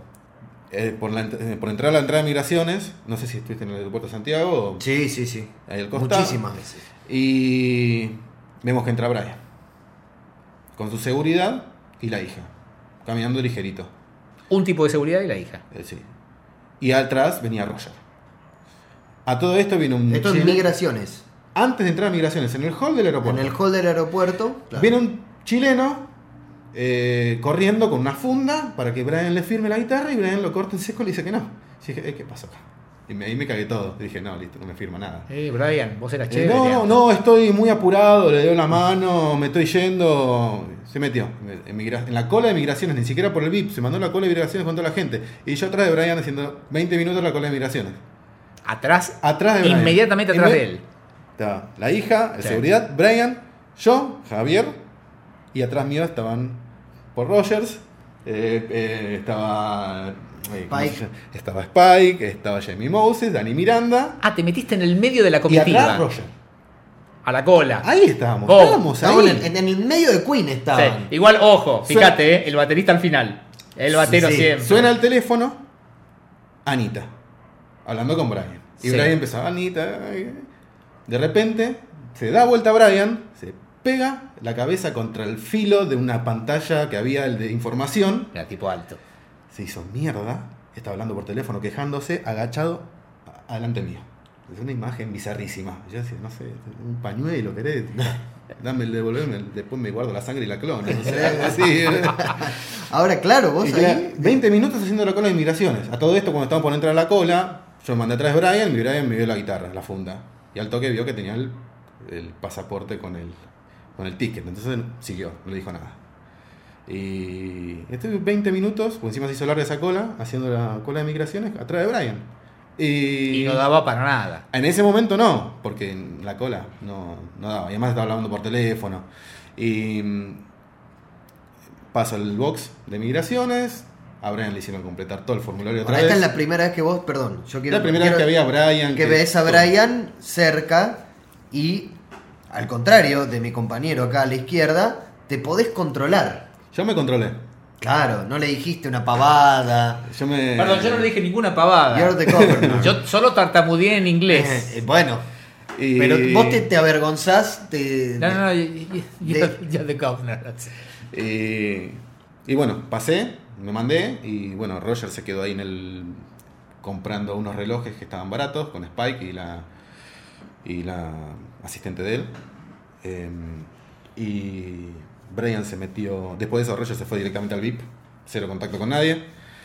Eh, Brian se metió en un local de piedritas, de piedras, de figuras en piedra. de Sí, hay un local. No es muy lindo, pero. pero- Hay un local ahí en. Sí. Minerales chilenos. Yo me metí, sí, porque yo tuve que esperar como cuatro horas el avión cuando volví. Yo ya me había ido preparado, me fui con el Return of the Champions, el librito, el booklet, Sí. un simple de Will Rock y un vinilo, que era para mi hermano, y me acerqué primero a Spike.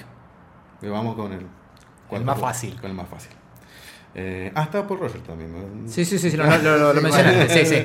Que lo que pasa es, claro, en el, en el medio de todo ¿A esto, quién decir. le importa que Paul Rogers? Sí, vuelvo a decirte, grosso, el cantante de Free, de Bad Company, Bien, de The está, Firm. Está bien, pero está Paul Rogers y al lado está Brian May. Está bien, bueno, Claro, pero. ¿A quién vas a ir a buscar? No, no, lo peor es que Spike Edney Teneme- cotiza más que Claro. Paul Rogers. Sí, Brian, sí, Brian, sí. firmame por favor esta guitarra, Paul. eh, eh, flaco, me tenés un cachito a la funda Sí, mientras el otro me firma. Bueno, y- ¿No me sacás una foto?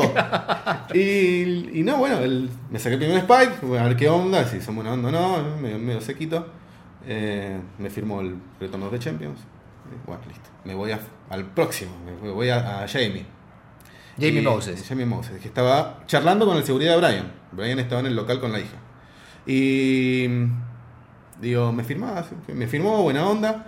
Y yo respetuoso siempre, primero le pregunté al seguridad, eh, ¿le puedo mostrar mi, guitarra a Brian que hice yo? ¿Qué guitarra? Dice, una Red la fabriqué yo. La fabricaste vos. A ver, mostrámela, a ver qué, a ver qué traes. El tipo, la saqué y bueno, Jamie se sorprendió, ¿viste? Oh, la puedo, la puedo, puedo tocar, ver qué, qué tal es. Sí, sí, usala. Vino Jamie, empezó ahí a tocar unos acordes, le llamó la atención el más grueso, que era como el original. Sale la hija de Brian con los ojos abiertos. ¿Y esa guitarra? Y Jamie le dice, la hizo él. No, ¿en serio? Digo, Digo, pará, pará, pero voy a buscar a papá. ¡Ay, la puta madre! dice, papá, papá, vení, vení a ver esta guitarra. Perdón, pero pará, pará, ¿Y pará, Brian? pará, pará, pará, pará, porque vos lo estás contando como si yo estuviera llamando a mi viejo para que vea un, no sé, ¿Pero qué fue así? pasó un descapotable por la puerta de casa. Pará. Para, yo te pa- voy, a pará. pasar, te voy a pasar con el termo del mate y yo Sí, tengo mucho te- miedo que le caiga una gota de agua a No la les va a caer nada. Soy, soy- yo soy cuidadoso. Bueno, dale, dale, dale. Tuve niñas muy pequeñas a mi cargo, frágiles. Así salieron, dale. Pero no les que no, no se golpearon. Eh, ese momento, papá, papá. No, no, yo no puedo creer. Yo, era increíble el momento. O sea, siempre había querido conocer al tipo, pero.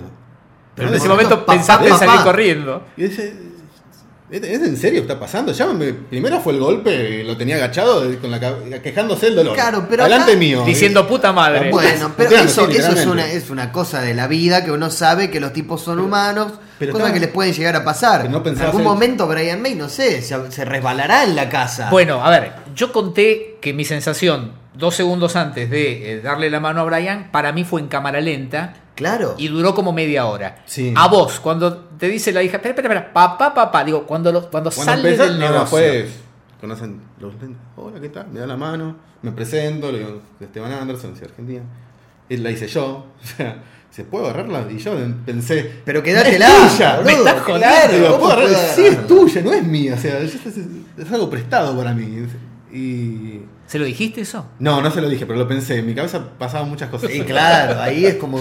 Porque ahí hay un tema ahí. Yo no sé cómo, cómo, cómo reaccionaré. No, no, es imposible. Si en No, algún no. momento me lo cruzo, cosa que no va a pasar. No, yo siempre fui de, si alguna vez, si alguna vez lo conocía, o igualmente con las personas que son famosas, eh, que, no me da acercarme, qué sé yo. Una vez pasó que lo vi a Cordera en un McDonald's en Barracas.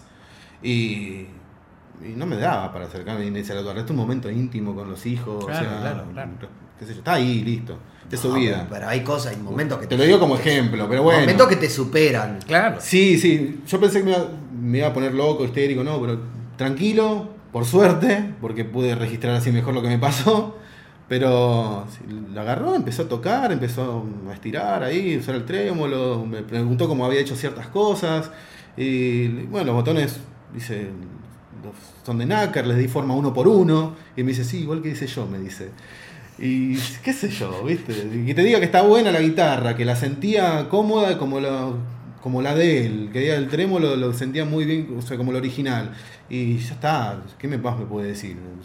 Ojalá hubiera sido en un escenario que lo podía enchufar y hacerla sonar. Pero bueno, fue en el preembarque del aeropuerto de Santiago. Y ahí estuvimos hablando 10 minutos, habremos estado, pues estaba yo solo con ellos. No había nadie, no había ningún fanático dando vueltas. Ellos tenían que hacer tiempo, no estaban Claro, apurados. porque aparte es preembarque, no es que Y están en. Claro. Claro, y estaba por, estaba por llamar a la puerta y digo, bueno, digo, ¿me la podrías firmar? Me dice, ¿estás seguro? O sea, Y- ¿cómo voy a firmar? ¿a vos qué te Sí. parece? Me estás Y, y la seguridad de Brian saca un fibrón negro. Y ya Brian amagaba como que le iba a, a- a firmar en el lomo. Sí. Y dije, no. Yo ya sabía dónde me lo iba a firmar porque fui con, agarré mi marcador dorado que me había llevado especialmente por si me lo encontraba. Le digo, no, no, acá en la punta del clavijero. Pero no va a ser muy chiquitito. Ah, bueno, espera, espera. Desajusté las cuerdas, las puse de costado y Brian agarró la guitarra y se la llevó a un carrito que estaba ahí. Y ahí la agarró, se puso los anteojos y le empezó a firmar con cuidado. Le saqué una foto cuando le estaba firmando.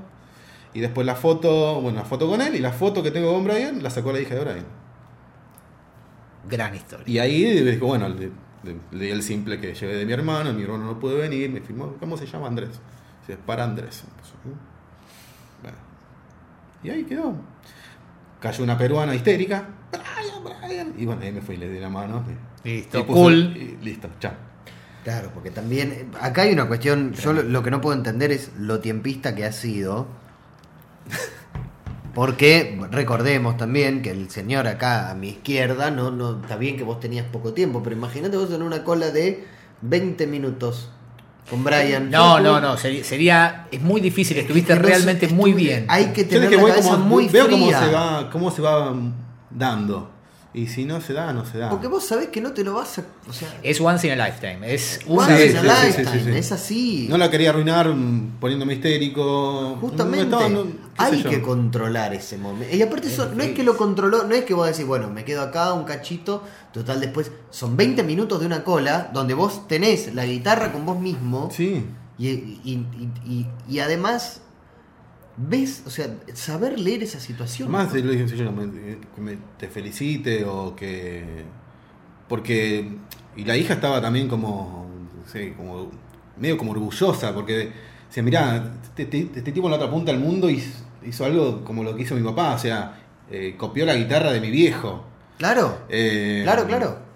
Y bueno, y llamaron al vuelo, fuimos a hacer la cola, primero en la fila, y pasan primero los de, los de business, los de primera. ¿Vos seguías con Javier, el manager? sí, pero Sí. Javier se fue a otro lado, porque él sabía que iba a estar en el escenario, en Ah, Vélez. ok. Entonces, Ah. Dijo listo. sí. Eh, y bueno, y me fui a, fuimos a hacer la cola de check-in, primeros en la fila, y pasa Brian. Pasa Brian, y nos mandamos nosotros.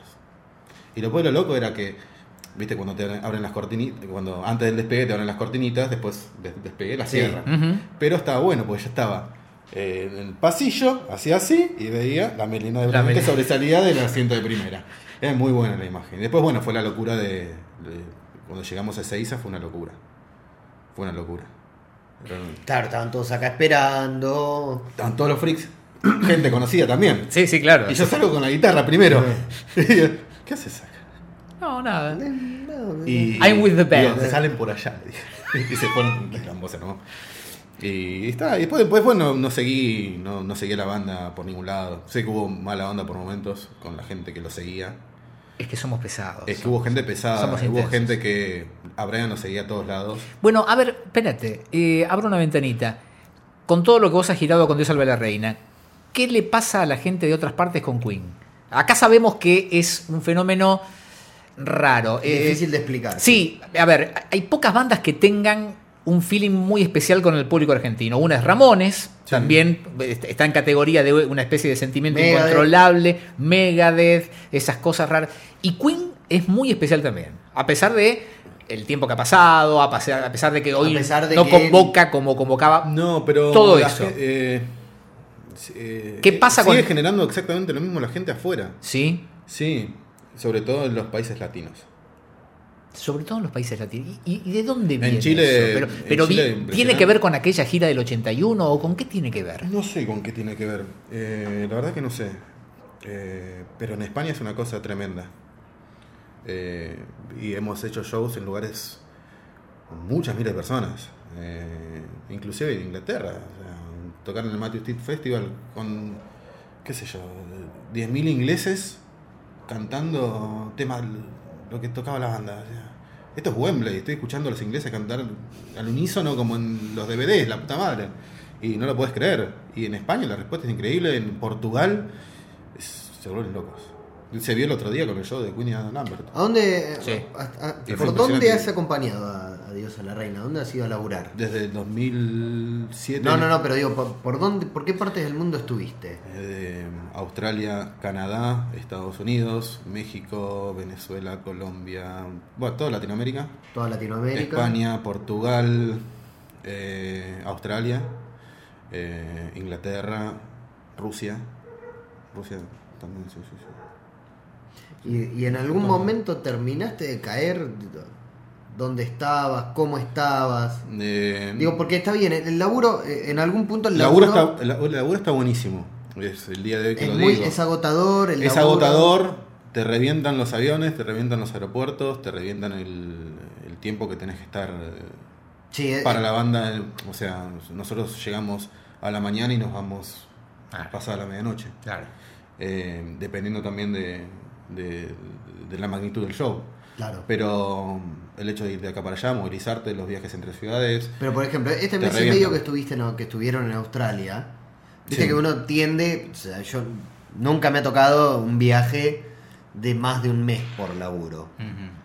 Y uno tiende a naturalizar ciertas cosas cuando estás, no sé, en otro país, en otra ciudad. El hecho de, por ejemplo, no sé. Eh, a mí me pasó ahora en Milán en dos días. Decir, bueno, nos vemos en el Duomo a las 4 de la tarde y este- me, me tomo el metro para ir a la Piazza de España. Sí, sí, y fueron dos días y, les- y ya sabía cómo llegar al Duomo porque era como, bueno, parte de la realidad que estoy viviendo ahora. Sí, sí. Y parte de esa realidad fue girar con Peter Freestone durante un mes. Sí, pero te digo. No, naturalizar la, la, Sí, era- la presencia era- de Peter. Era naturalizar al extremo de. Hola Peter, ¿cómo estás? Y. claro, y en ¿Cómo, algún cómo- momento. cómo dormiste? ¿Qué tal? Pero después de, de preguntarle nada de Queen, o se- si se daba la situación, charlábamos algo de Queen, pero si se daba, no la buscábamos. Eh, ¿Qué sé yo? También se van los tiempos de que Peter llegaba, estaba en su, en su habitación, nosotros estábamos cada uno en su habitación, llegaba el momento del show y nosotros nos íbamos temprano para armar, y Peter llegaba con la banda, y la banda era prepararse, hacer la prueba de sonido y salía a tocar. Y eso fue durante un mes y medio. Había un trabajo para Más hacer. eh, los Claro, traslados pero entre ciudades, trabajo, vos tenés- que manejar nosotros. Tenés un Eh, día libre y bajás y está, bajás a desayunar al hotel y está Peter Freestone Sí, ahí. sí. Bueno, sí, sí. nos tocó en una semana eh, en Gold Coast, que fue, eh, nos estábamos en el mismo complejo de departamentos y nos lo cruzamos a, Fit- a Peter cuando iba al súper a comprar algo, pero después no lo buscábamos para juntarnos a tomar algo ni nada, porque no, no sé yo, No- no, no daba, daba, no daba, daba, o sea, no daba, no daba. Claro, eso es lo que. Yo Eh, Era más lo casual de que por ahí en el momento si, si os- le invitábamos un mate o lo que sea. Claro. Se aprendía. Eh, y ahí por ahí sí, o, o que caía en el escenario y yo le podía preguntar, qué sé yo, qué hacía la banda mientras Brian tocaba los solos. Me dice, y nada, se aburrían, no soportaban los solos de Brian. Roger descansaba, comía algo, tomaba algo, John seguía tomando, Eh. Tenía su barcito armado detrás del equipo de amplificadores y terminaba más arriba que abajo, John. Eh, vos me decías eh, an- antes de empezar a grabar que todos esos años de trabajo intenso con, con Dios salve la reina también hizo que en un momento estuvieras como medio saturado Sí. y que de alguna manera recuperaste El friquismo. el friquismo por Queen ahora que dejaste de girar con la sí, y sí, sí, sí. es, saturado de siempre los mismos temas, siempre. We Are the Champions, Claro, World Rocky, claro. Rhapsody, Radio Gaga no lo podía escuchar más. Eh, Porque después de todo, Claro, digamos, es todo esto que te pasó, todo esto que vos lograste, es porque el, el, el, el fanatismo, el friquismo, el hobby que en ese momento fue hacerme mi primera guitarra se convirtió en laburo. claro. El claro. hobby, el disfrutar de los ratos libres de uno se convirtió en laburo. Y ese. Lo tenés que ocupar con otra cosa después. Y yo me dediqué a comprar películas. Eh, Igual lo grosso es que todo esto arranca con tu amor por Queen. Sí, arranca con, con Queen. Eso es, es muy impresionante. Eso de ¿Hasta por eso, dónde hasta llegó? dónde llegó y el día de hoy. Y yo, mi trabajo es hacer Red Special. Bueno, vamos a volver a Red Special. Eh, vos decías que es una. No sé si lo dijiste ya antes de que empecemos a hablar o después. que es una guitarra muy especial porque es muy compleja en el armado. El armado es, es complicada. Vos trajiste no solamente la Red Special terminada, que ya le saqué varias fotos, eh, de- voy a sacar más, sino que trajiste dos cuerpos en diferentes estados de fabricación, Sí. digamos. Y lo que impresiona es, cuando uno habla de una guitarra de cuerpo sólido, como una Fender Strato, uno imagina que es una guitarra de una sola pieza de madera y que tiene solamente, digamos, una parte eh, cavada, por decirlo así, para poner los micrófonos y todo el cablerío. Esa es en esencia una guitarra de cuerpo sólido. Sí. La Red Special, me levanto. Acá veo que tiene ya unas cosas muy complejas. Muy complejas. Y en esa se nota más, me parece, ¿no? A ver. Me parece que. No, no, claro, la estoy, la estoy mirando diferente. El ángulo, sí. Claro. Eh, que bueno, ¿cómo la explicas? Eh, está hecha por, está por- hecha por capas la guitarra. Eh, la hizo con lo que tenía a mano. Si vamos al caso, la guitarra, el cuerpo en sí está hecho con maderas de descarte. Eh, ¿Vos también la haces con maderas de descarte? ¿O con no, maderas, no, no. con maderas de no tan buena calidad como, como es la Red Special original? no, o sea, la- eh, básicamente el cuerpo está hecho de blockboard, que es un. Acá se llama tablero de carpintero. que son tiritas cortadas y pegadas una al lado de la otra. Puede ser de maderas, por lo general son maderas blandas, en este caso es pino. Eh, la original también es de pino. Y después tiene un sanguchito de- con dos plaquitas de terciado. Pero esas son dos mitades de esa placa de carpintero eh, que están comidas por dentro para hacer las cavidades acústicas. Y esas dos placas... Para poder darle ese, ese, ese feedback del que hablamos Claro, originalmente. Y esas dos placas están pegadas y atornilladas, con tornillos. Yo tengo el acá cuerpo. están, estos son, acá abajo están los tornillos. Sí, sí, sí, está clarito. Y le, le pusiste encima Él, unos tarugos. él no los prensó, no tenía esas herramientas y la mejor forma de prensar las dos mitades del cuerpo era atornillándolos. Pero los tornillos quedaron ahí hasta el día de hoy, están ahí abajo. Uno ve los rayos X y está, se ven todos los Sí, sí, tornillos se ven, clavados se en la madera. Y como no es una madera muy resistente, eh, le puse un bloque central de roble, que es duro, muy duro. ¿Dónde es- está? ¿Dó- Como un bloque central. Este es, Este el, ahí, este roble, es el Es bloque central de roble. Ah, ok, ok, ok, ok. Ahí está agarrado el mástil y lo que es el sistema de trémolo y la parte electrónica. O sea, todas las vibraciones y el sonido básicamente vienen de ahí, eh, que es lo que le da rigidez al cuerpo. Yo tengo el cuerpo de la, de la Road Special en la mano y es muy liviano. Sin embargo, la guitarra es muy pesada. Aquella, eh, aquella es un poquito más pesada que la original. Ah, ¿por qué? Eh, no tienen las mismas, para la información que tenía en el momento, no tiene las mismas cavidades con el mismo tamaño y profundidad. Entonces tiene más material la guitarra. Es menos hueca. es un poquito menos hueca, pero me mandaron un blockboard de Inglaterra. Pues yo quería, acá no lo conseguí en ese momento, no sé, yo vivo en una carpintería, ¿qué es blockboard? Nadie sabía lo que era blockboard. Eh, menos en inglés, sea, no sabían lo que era. Tuviste Y- que mandarlo a entonces una- un, un- un conocido que también se estaba haciendo la guitarra en ese momento en Inglaterra, no consigo blockboard, ¿qué puedo usar? Me dice, mira, yo estoy usando este blockboard que, que se, que se consigue acá ahora, eh, y me mandó dos tablones. Tuve que ir al correo a, A buscar dos a buscar- ¿Qué es esto? Dos tablones de madera. Madera. Vos pasalo, Y pibe. pues toma, yo creo, fui a buscar dos tablones. Y bueno, sí, el blockboard de, de esa guitarra es de Inglaterra. La, Eh, la Road Special que trajiste, que es la segunda tuya. Es la segunda mía. eh, ¿De qué año es? 2003. Empezaba en 2003, terminé en 2004, por ahí, 2005. Hace poco vos compartiste con nosotros vía Twitter y lo, lo- lo retuiteamos eh, un- una nota sobre la última restauración que le hicieron. Sí, una mini, mini restauración, Sí. como le dijeron. Y yo te preguntaba algunas cositas y vos me mostrabas fotos y me decías básicamente que la guitarra está muy vieja 50 años. no sé. y que está hecha con materiales más o menos. De hecho, con lo que, él lo hizo con lo que tenía a mano en la casa. O sea, ¿qué tenía? Bueno, roble. ¿Qué tengo? Tengo estas, estos, tengo blockboard, tengo estos tablones ahí dando vueltas, que son placas, eh, recortes. O sea, yo, el borde blanco de la cenefa, que se, no se compraban esas cosas en esa época. Y el tipo lo hizo con los bordes de unos estantes. Ok. Los moldeó con, agua caliente, los, les dio forma y los pegó. Y, así, sí. Después, Claro, bueno, es que no era una guitarra pensada para que durara 50 años. no, de hecho él no puede creer que haya durado hasta el día de hoy.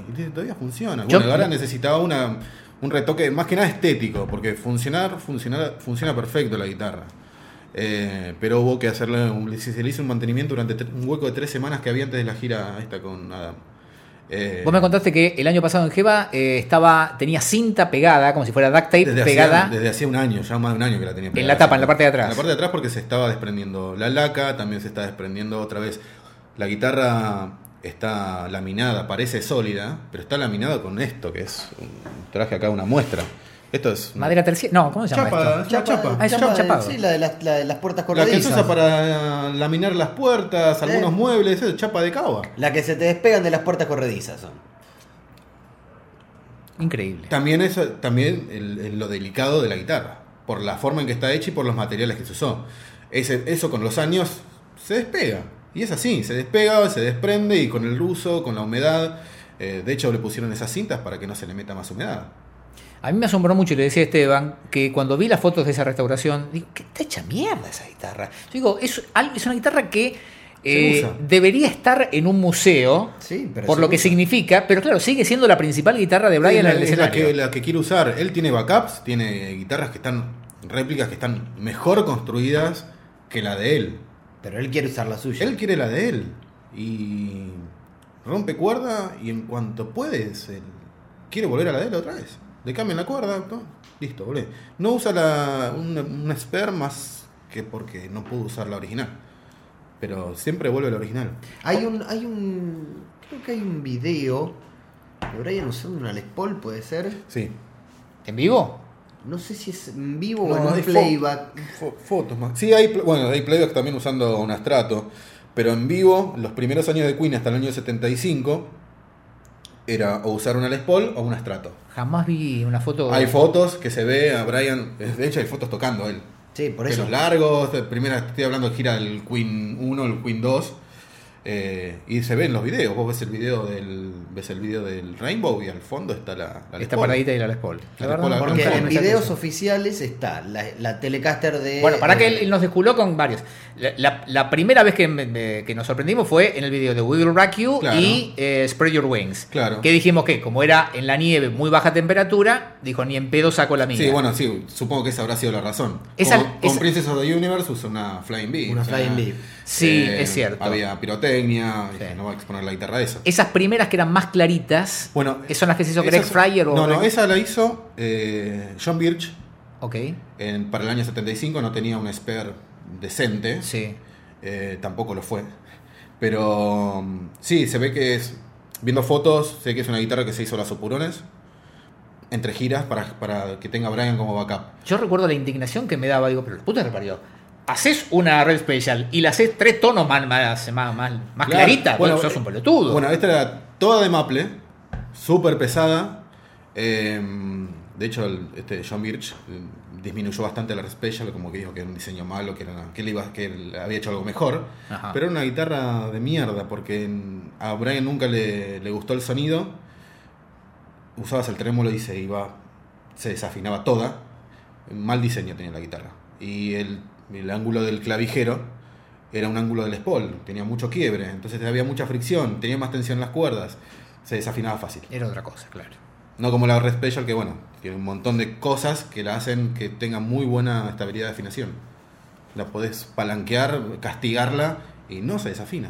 Esos pequeños rodamientos que tiene en el puente es lo que le da esa No flexibilidad. solamente eso, sino el, el poco, la poca fricción que tiene el sistema de, de trémolo. Porque el contacto es mínimo. Es mínimo, para agarro Sí. Ah, trajo muestras de todo. Yo me Todo. quiero freír en aceite. Es impresionante. Eh, ya- Y todo esto, insisto, viene con referencia. Yo estoy de frente a Esteban y detrás de Esteban asoma en el sillón de mi casa, de mi living, el mango de la Red Special. ¿Me entendés? Ah, trajiste los micrófonos. Ah, Trajo los micrófonos. Ah, las cuerdas óptima. Claro, las que usa Brian Sí, señor. son bañadas en oro. Sí, Las- señor. Yo, yo usaba Ernie Ball. ¿Todavía existen de esas? Eh, Eh, mira vos. Mira. Ni abrirlas, Son, son, son, son bañadas en oro, son tal cual. Muchos me preguntaban por qué usaba dos cuerdas de, de acústica, Ah, claro. porque parecían de bronce. Ok, pero claro, tenés razón. sé si son- Ah, tiene color. Claro, No, es que están- parecen como de. Están bañadas en oro, literalmente. Pero parecen hilos de cobre. La verdad es Sí, esa. sí. Sí, sí, sí, sí. Y Mira. Mira. son muy buenas cuerdas, además. Son- man- mantienen más el brillo, el, el oro no se oxida. Ok. Entonces ban- se bancan más la mugre, más el sudor y mantienen más tiempo el brillo. Mira que li- son, lindas. Sí. Además le quedan bien, quedan Sí. bien, quedan- Totalmente. son facheras. Totalmente. Eh, pero es un sistema que eh, el trémolo es básicamente es- ese es el bloque y es un sistema que tiene muy poca fricción. Porque pivota sobre una cuña interna que se instala durante la construcción del cuerpo. O sea, Claro, no podés agregarlo después. no, no se puede. Por eso vos me decías que cuando te Esa dan. es la complejidad también de la construcción. Claro. Fíjate que es, es un bloque, después están las capas y después otro bloque de roble donde va montado el trémolo. Y ese trémolo queda escondido debajo de la madera. Y encima después se le pone la chapa de caoba. O sea, no es, un- no es algo que podés... Esto va montado acá Y a la vez me decías que cuando te dan para modificar y una. hace pivote. Claro. Esa es la fricción del trémolo. Claro. No tiene... Sumado al puente que tiene rodillos que acompañan a la cuerda cuando Eh, se afloja, sí. más el poco ángulo de pala, porque tiene 4 grados solamente, pasan casi rectas desde el trémolo hasta las clavijas, y el poco ángulo que tiene, o sea, todo el porqué de la guitarra, de la forma del clavijero también tiene su porqué, porque Así como en forma de, de- como de, de- de- de- en punta. En punta, entonces las cuerdas pasan muy rectas. Entonces, Ok, es cierto. Los puntos de fricción son mínimos. ¿Cuáles son las principales modificaciones que la Red Special eh, introdujo al mundo de las guitarras eléctricas? Y varias. El sistema de switch, uno. El sistema, la, la posibilidad de. ¿Fue copiado por otras? Sí, sí, sí, sí, sí, fue, ha sido copiado. Los cambios de fase en pastillas, antes no había. En esa época menos, años 64. Estaban los Beatles en esa época. O sea, no sí, había. claro, sí, no, sí.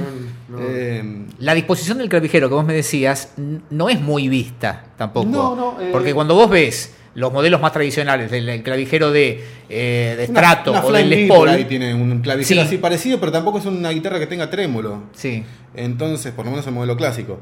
Eh, pero acá está todo pensado, tiene todo un porqué. ¿Y cuál es el porqué de ese clavijero? El, el- como te decía recién, Para que la que pasen las cuerdas bien lo más rectas posibles. Poco ángulo en el clavijero, también. Menos fricción, menos quiebre de la cuerda. Y las cuerdas son blanditas. Vos cuanto más ángulos tenés, más se tensa la cuerda. Entonces, tenés poca fricción, po- la- las cuerdas son blandas, eh, porque la guitarra es blanda. Y, y además los- las rueditas que acompañan. Y si todo eso encima está lubricado, eh, la afinación es muy buena. Puedes usar, darle palancazos, estirar y, y no, no tener que reafinar. La- las versiones, digamos, industriales, por ejemplo la, la Brian May, Sí. eh, replica todo lo del original, o sea, co- como vos lo haces. La- la- las, eh, las Brian May Guitars están basadas en las Guild, básicamente. Son guitarras que se parecen y suenan parecido a. Nada más. Nada más. Respetan la escala del diapasón, pero hasta ahí nomás. El sistema del, del El- trémolo. El, sistema de trémolo, por lo menos en las Brian May Guitars y en las Burns, no es, es, un, es un sistema tipo Floyd Rose. Eh, Ah, se le- es tiene, el hueco, industrial. tiene el hueco atrás con los resortes como un astrato. Claro, y- porque lo que hizo Esteban es replicar el tema de, no sé cómo llamarlo, esos pequeños rodamientos o, Las- las roditas, o rodillitos que están en el puente, de tal manera que, bien me explicaba él, si se te rompe una cuerda, que es lo mismo que le pasa a Brian, ¿eh? Sí. Se te rompe una cuerda en el escenario, sale volando ese rodamiento. Sí. Se pierde. Sí, sí, se está. pierde. Tenés que buscar otro, digamos. Sí, tiene el- o te pones en cuatro patas a buscar por el tiene- él tiene- escenario. Él tiene un montón de repuestos porque lo manda a una máquina de CNC y se los hacen y te salen todos igual. Pero al principio. se Lo tenía que hacer a mano. Tenía que hacer él, los repuestos inclusive. Los primeros años, en donde no tenían un mango y no tenía nadie que laburara para él, él, él se tenía que hacer sus propios rodillitos para tener de spare. Porque si no, chau, chau guitarra, no podías seguir usándola. ¿No puedes seguir usando? Claro. ¿Tenés idea de si en algún momento Es, es todo tan raro. Yo Es- es- estoy en plan, viste, estoy medio en plan eh, eh, de, de viste, estoy repitiendo mucho la última frase que dice él. estás fantineando? Claro, porque no, eh, es todo una locura. Y sabes qué, yo estoy muy impresionado con el trabajo de, Esteban. cierre, ¿no? No, Sí. no que va.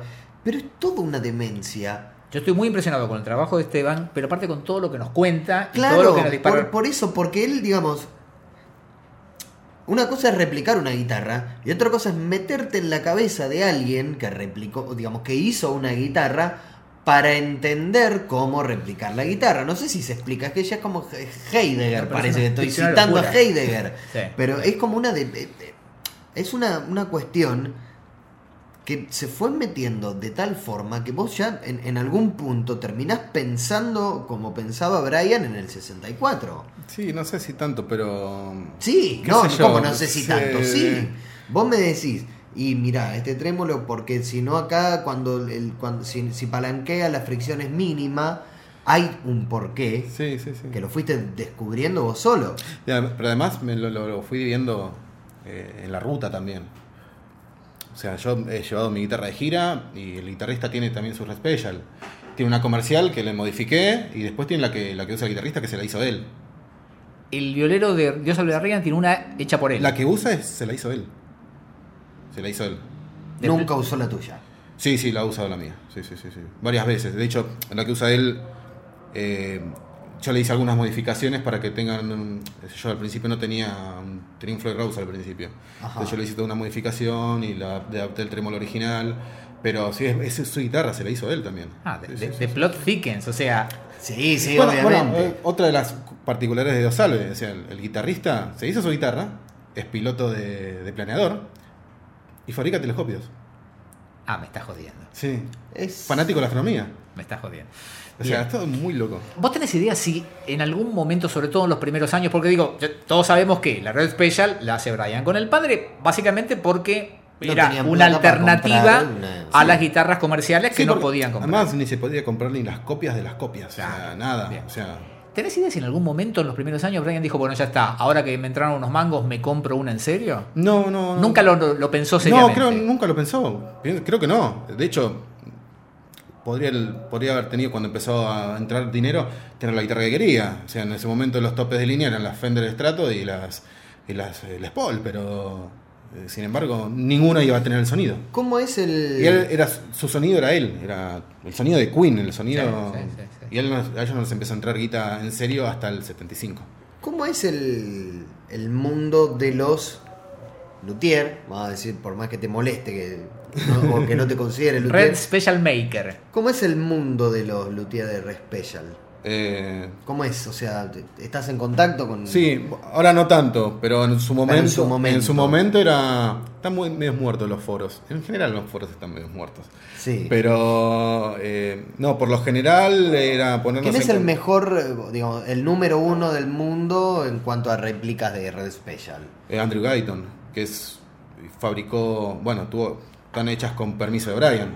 Ujú. Tuvo acceso a la guitarra original, a los rayos X, a tomar ¿Tuviste alguna vez contacto No. con él? No. No, sí, tengo contacto por Facebook, pero Claro, nada más. nada Eh, Pero no, nunca he visto, de hecho no hay ninguna Guyton en, en Argentina, pero por lo menos que yo pero menos que sepa, porque también además mi obsesión va al punto de, de tener control de dueños de Respecial. Eh, ¿Cómo? Tengo una página que se llama brianmaycentral.net, que ahora no está en línea, tengo que actualizarla, pero ahí hay listas de usuarios con el número de serie, de guitarras caseras, comerciales, de todas partes del mundo. Y hay miles de, de guitarras. En, tengo una lista entera por país, por, por año, por modelo. ¿Cuántas hay registradas más o menos? No sé, yo te puedo decir que guilds de los 90 hay unas eh, mil y pico, mil quinientas habrá. Y después de los 80 ¿sabes? se, se fabricaron 400 y pico. Y después, bueno, están las, las más nuevas, las Brian May Guitars y las Burns, que hay unos unas 10.000 por ahí. Pero no tengo todas registradas. No, no, no, claramente, pero- Pero me escribieron a la página, decía, tengo mi guitarra para registrar y lo agrego a la lista. ¿Cuántas hay en la Argentina? Guilds. eh, En no, decime en total. No, en total no sé cuántas. ¿Cuántas Red Special hay dando Porque en los últimos años se vendieron varias, varias Brian May Guitars y no registré, no sé cuántas entraron, pero no sé cuántas habrá. El año pasado, ¿te acuerdas que 50? te- antes de viajar te dije, "Ay, averigüé, no es tan cara, me la pueden mandar al hotel? Eh, hoy en día es todo más accesible. Sí. Sí, sí, sí, sí. Pero no sé cuántas habrá. En su momento éramos. Me acuerdo en un momento éramos pocos. Había 10 guild, estaban y había unos dos o tres caseras. Eh, y no más. ¿Cuántas hiciste vos? ¿Cuántas Red Special tuyas hay? Dando vueltas 14. Las tuyas, Anderson May es el... Under eh, May. Under May, ese es el nombre Anderson, comercial de... Sí, sí. Ok. Under May Guitars, sí. Eh, cator- Eh, hay 14. Sí, sí, 14. Por el tiempo que, bueno, no todo el tiempo es para, por la banda no tenía tiempo para fabricarlas. Claro, Como eh, hubiera querido, pero bueno. Ahora sí estás ¿Cuánto- dedicado desde hace un cuánto año y te medio. Lleva el, ¿Cuánto te lleva una guitarra? Y de- dependiendo del, del- del trabajo que tenga en el momento, pero Digamos, se vos puede tenés- hacer una desde cero, no tengo nada de laburo y se puede hacer una en tres meses. Tranquilamente. Sin tener nada de laburo, obviamente, Claro. dedicándole solamente a esa guitarra. ¿Cómo te caen los, los inventos en base a la Red Special? Eh, la Red Special eh, em, con, con, con Fs acústicas, la Red Special bajo, la mini Red Special, todas esas cosas. Eh, a mí me gustan las variaciones. Sí. Con respeto. Porque hay cosas muy feas dando vueltas a La veces. que, la que tiene Herbert Viana, perdón. Esa Es una guild. una guild. Tiene tres guild, Herbert Viana. ¿Las compró acá? ¿Las compró acá? Claro. Compró una en ¿La Pro compró acá? Música, una A- verde. a Felipe Rosenmutter. Yo tenía la idea de que Brian May se la había regalado. Yo- es que yo bueno, le dije pues lo esa, mismo. esa es la, esa es la historia que divulgó el viejo blues. El viejo de blues Sí. divulgó esa historia. El, el Blues, el local de Eh, Rodríguez Peña Rodríguez Peña. y eh, Callao. Que la verde No, se la había regalado. Brian, pero no, la verde la compró en Pro Música, porque originalmente las importó Pro Música. Importó 10 guitarras. Blues se compró unas cuantas para tenerlas guardadas y esperar que aumente el precio.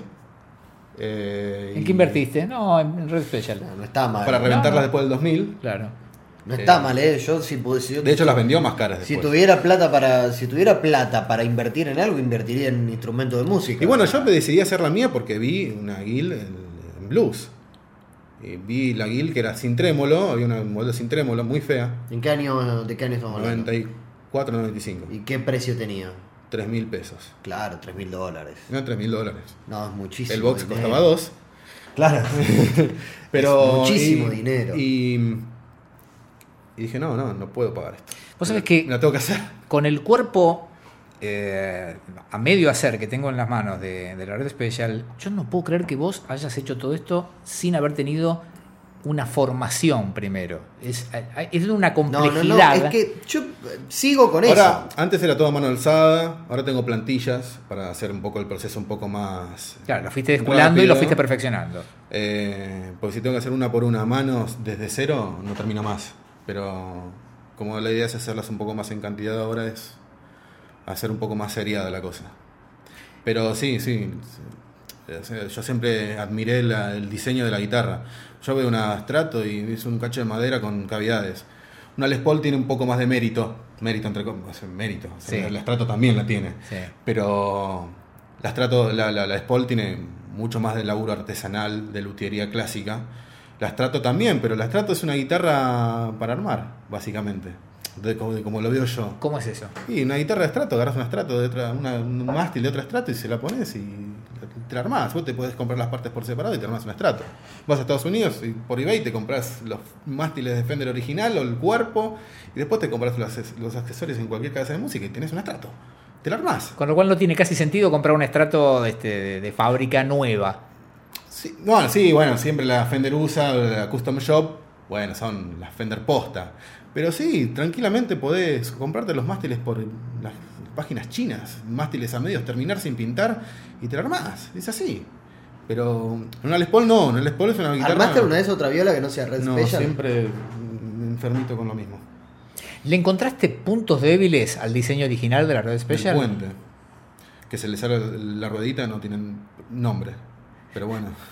Es así. Es así, es la, el- naturaleza de, de la guitarra.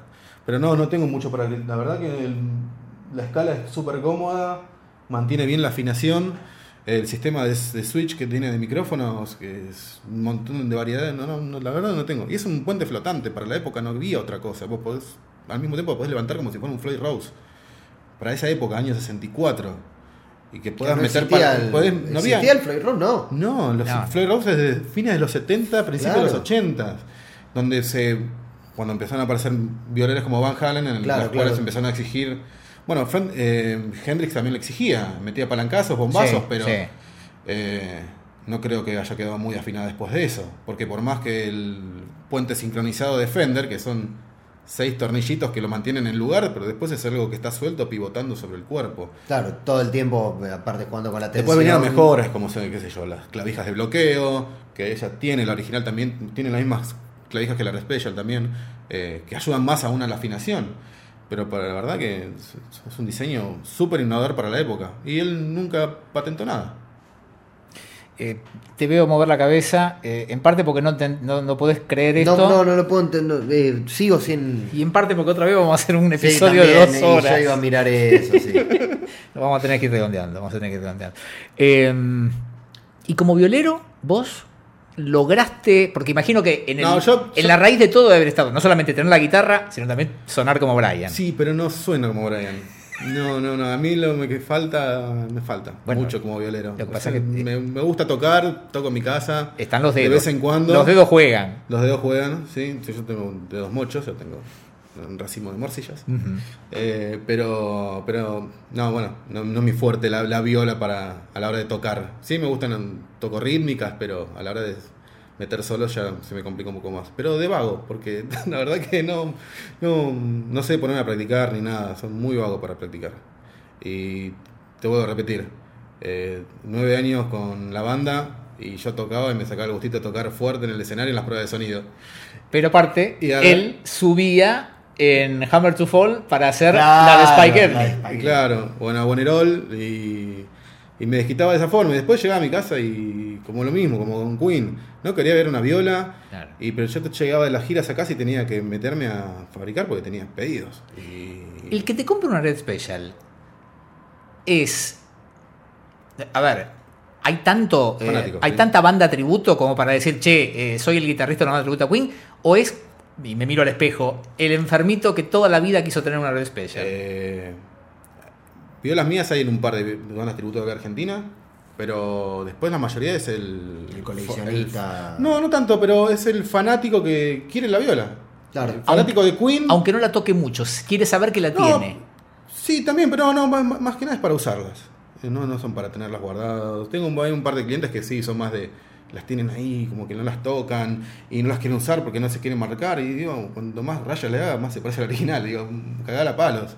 Porque está para eso. aparte vos la hiciste para que, para que para ser tocada. Sí, sí, el hecho que la estén usando en alguna banda, de mí está, está buenísimo. Si no, haceme toda la parte de madera y no le pongas nada adentro y véndemela. Claro, sí, bueno, me han pedido de esos también.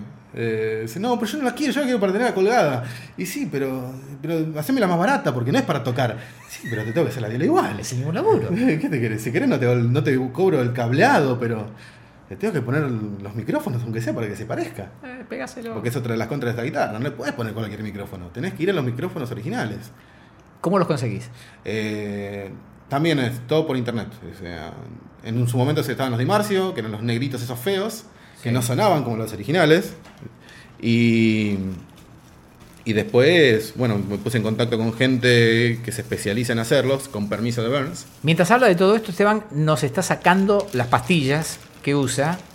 De hecho, originales. de hecho, el técnico de Brian tiene en el, en el, en el maletín de herramientas un juego exactamente igual a este. Eh, un juego exactamente igual a este. En caso de que fallen los originales. Y dice Burns Trisonic, Claro. como uno Sí, vio toda la vida. Tal cual estaban hechos en la década del 60, pero tienen el agregado de que tienen las modificaciones que le hizo Brian a la original, porque los micrófonos de, de la Red Special no son stock, son modificados por él. Están rellenados con epoxi. Con Araldit, claro, están rellenados con epoxi, en uno de los micrófonos, en el al medio, lo, en el puente, perdón, le dio, le hizo, le invirtió el bobinado para cancelar ciertos ruidos. Eh, y del micrófono del, del mástil está bastante retocado. De hecho, no tiene la base metálica. Como lo puedes ver en el libro, tal cual. No, es muy el, impresionante. el- el técnico Brian tiene un juego exactamente igual a estos. Y yo los pido tal cual así. ¿Cómo se llama el tipo que hace ahora el mantenimiento de, de la red special? Ahora está eh, Andrew Guyton. Ok. No Ah, tienen este. ya. Claro. Eh, Fryer en su momento fue quien hizo las, rep- unas réplicas a finales de los 90. Brian sigue usándolas, pero ya no tiene mucha relación. Eh, además que está en Australia, está en la otra punta del mundo. Y, Qué fea la réplica que trajo con motivos del espacio.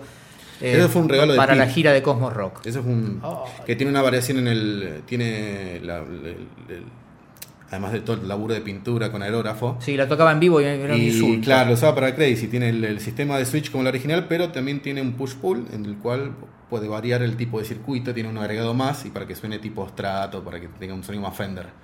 Ok. Eh, entonces tiene una variación en el circuito también, para que funcione eh, también en series, además de paralelo.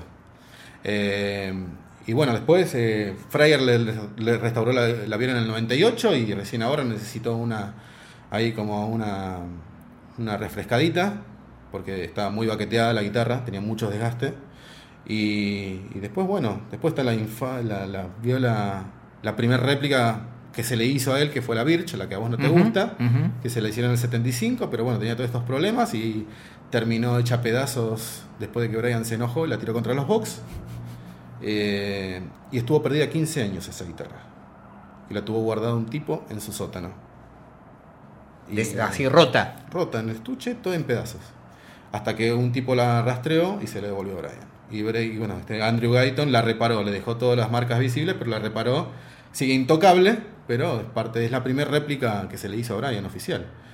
Y bueno, Aparte, después- ideal para un tipo, como dicen Claro. los gringos, anal retentive, como, Sí, sí, como, sí, Al- sí. como Brian. O sea, un tipo que tiene. Una es un obsesivo. es un obsesivo, pero con todo es un obsesivo. Con, con- de hecho, es el mayor coleccionista de Queen, es él. Él tiene absolutamente todo. Y vos querés que Todo tiene. salgan a la luz cosas que él no quiere. Yo Las quiero- pelotas. No, bueno. Eh, y La después, pelota. bueno, bueno, otro fanático de Star Wars, también Brian, y tiene su habitación con cosas de Star Wars. Eh, no, es un, no, es muy obsesivo Brian. Muy un obsesivo. enfermito. Está bien. Sí, y bueno, qué sé yo. Y, bueno, este Andrew Guyton fue el que reparó la Birch y es el que se encarga actualmente, de- bueno, le hizo esta restauración ahora en estas últimas semanas y es el que la mantiene más o Después la mantiene Pete, el técnico de él, le hace mantenimiento básico de, de- la gira. Pero no es una guitarra que requiera de demasiado mantenimiento tampoco. Es una guitarra que se banca a las giras. Esa guitarra, bueno, esa guitarra, no sé, hace 8 años que no le saco el pickguard. Tiene un, tiene un potenciómetro sucio nada más, pero no le hace falta mantenimiento. Claro, el, el tema es que al ser vos tan fiel en la réplica, uno puede imaginar que vas a tener los mismos problemas. Sí, pero la, la original no tiene muchos Claro. problemas. A lo sumo algún cable que medio que se soltó, una Sí, soldadura sí, floja. sí, sí. Pero nada más que eso. Y así todo, el- vuelvo al diseño modular de la guitarra. No hace falta que le saques. O sea, sacás el pickguard y queda todo montado ahí. O sea, no tenés que andar desarmando media guitarra. Un astrato, se te suelta un cable. Tenés que Hay desarmar sacar todo. todo. Claro. Ni siquiera hace, hace falta sacar las cuerdas. Sacás el plástico y ya tenés Y todo trabajas acceso. con las cuerdas puestas. Sí, tal cual. Sí, sí, no, yo me quedaría. Sí, sí, sí. Pero ya estamos en la etapa de mirar la guitarra. Él habla y yo miro la guitarra.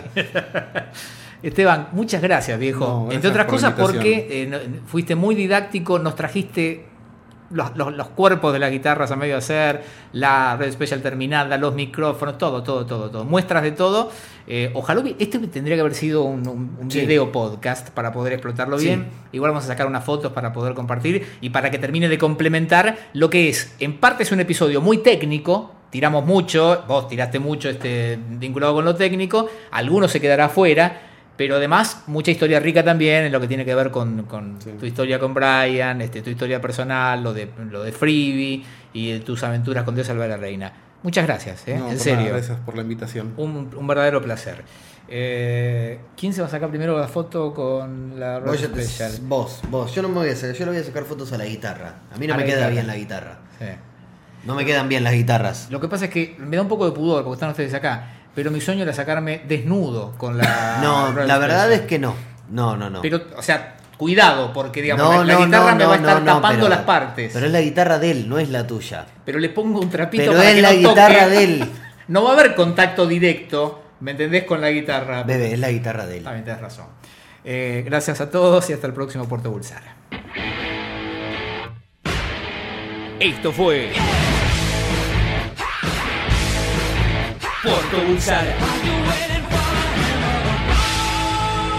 Seguimos en Twitter, arroba Puerto Bulsara.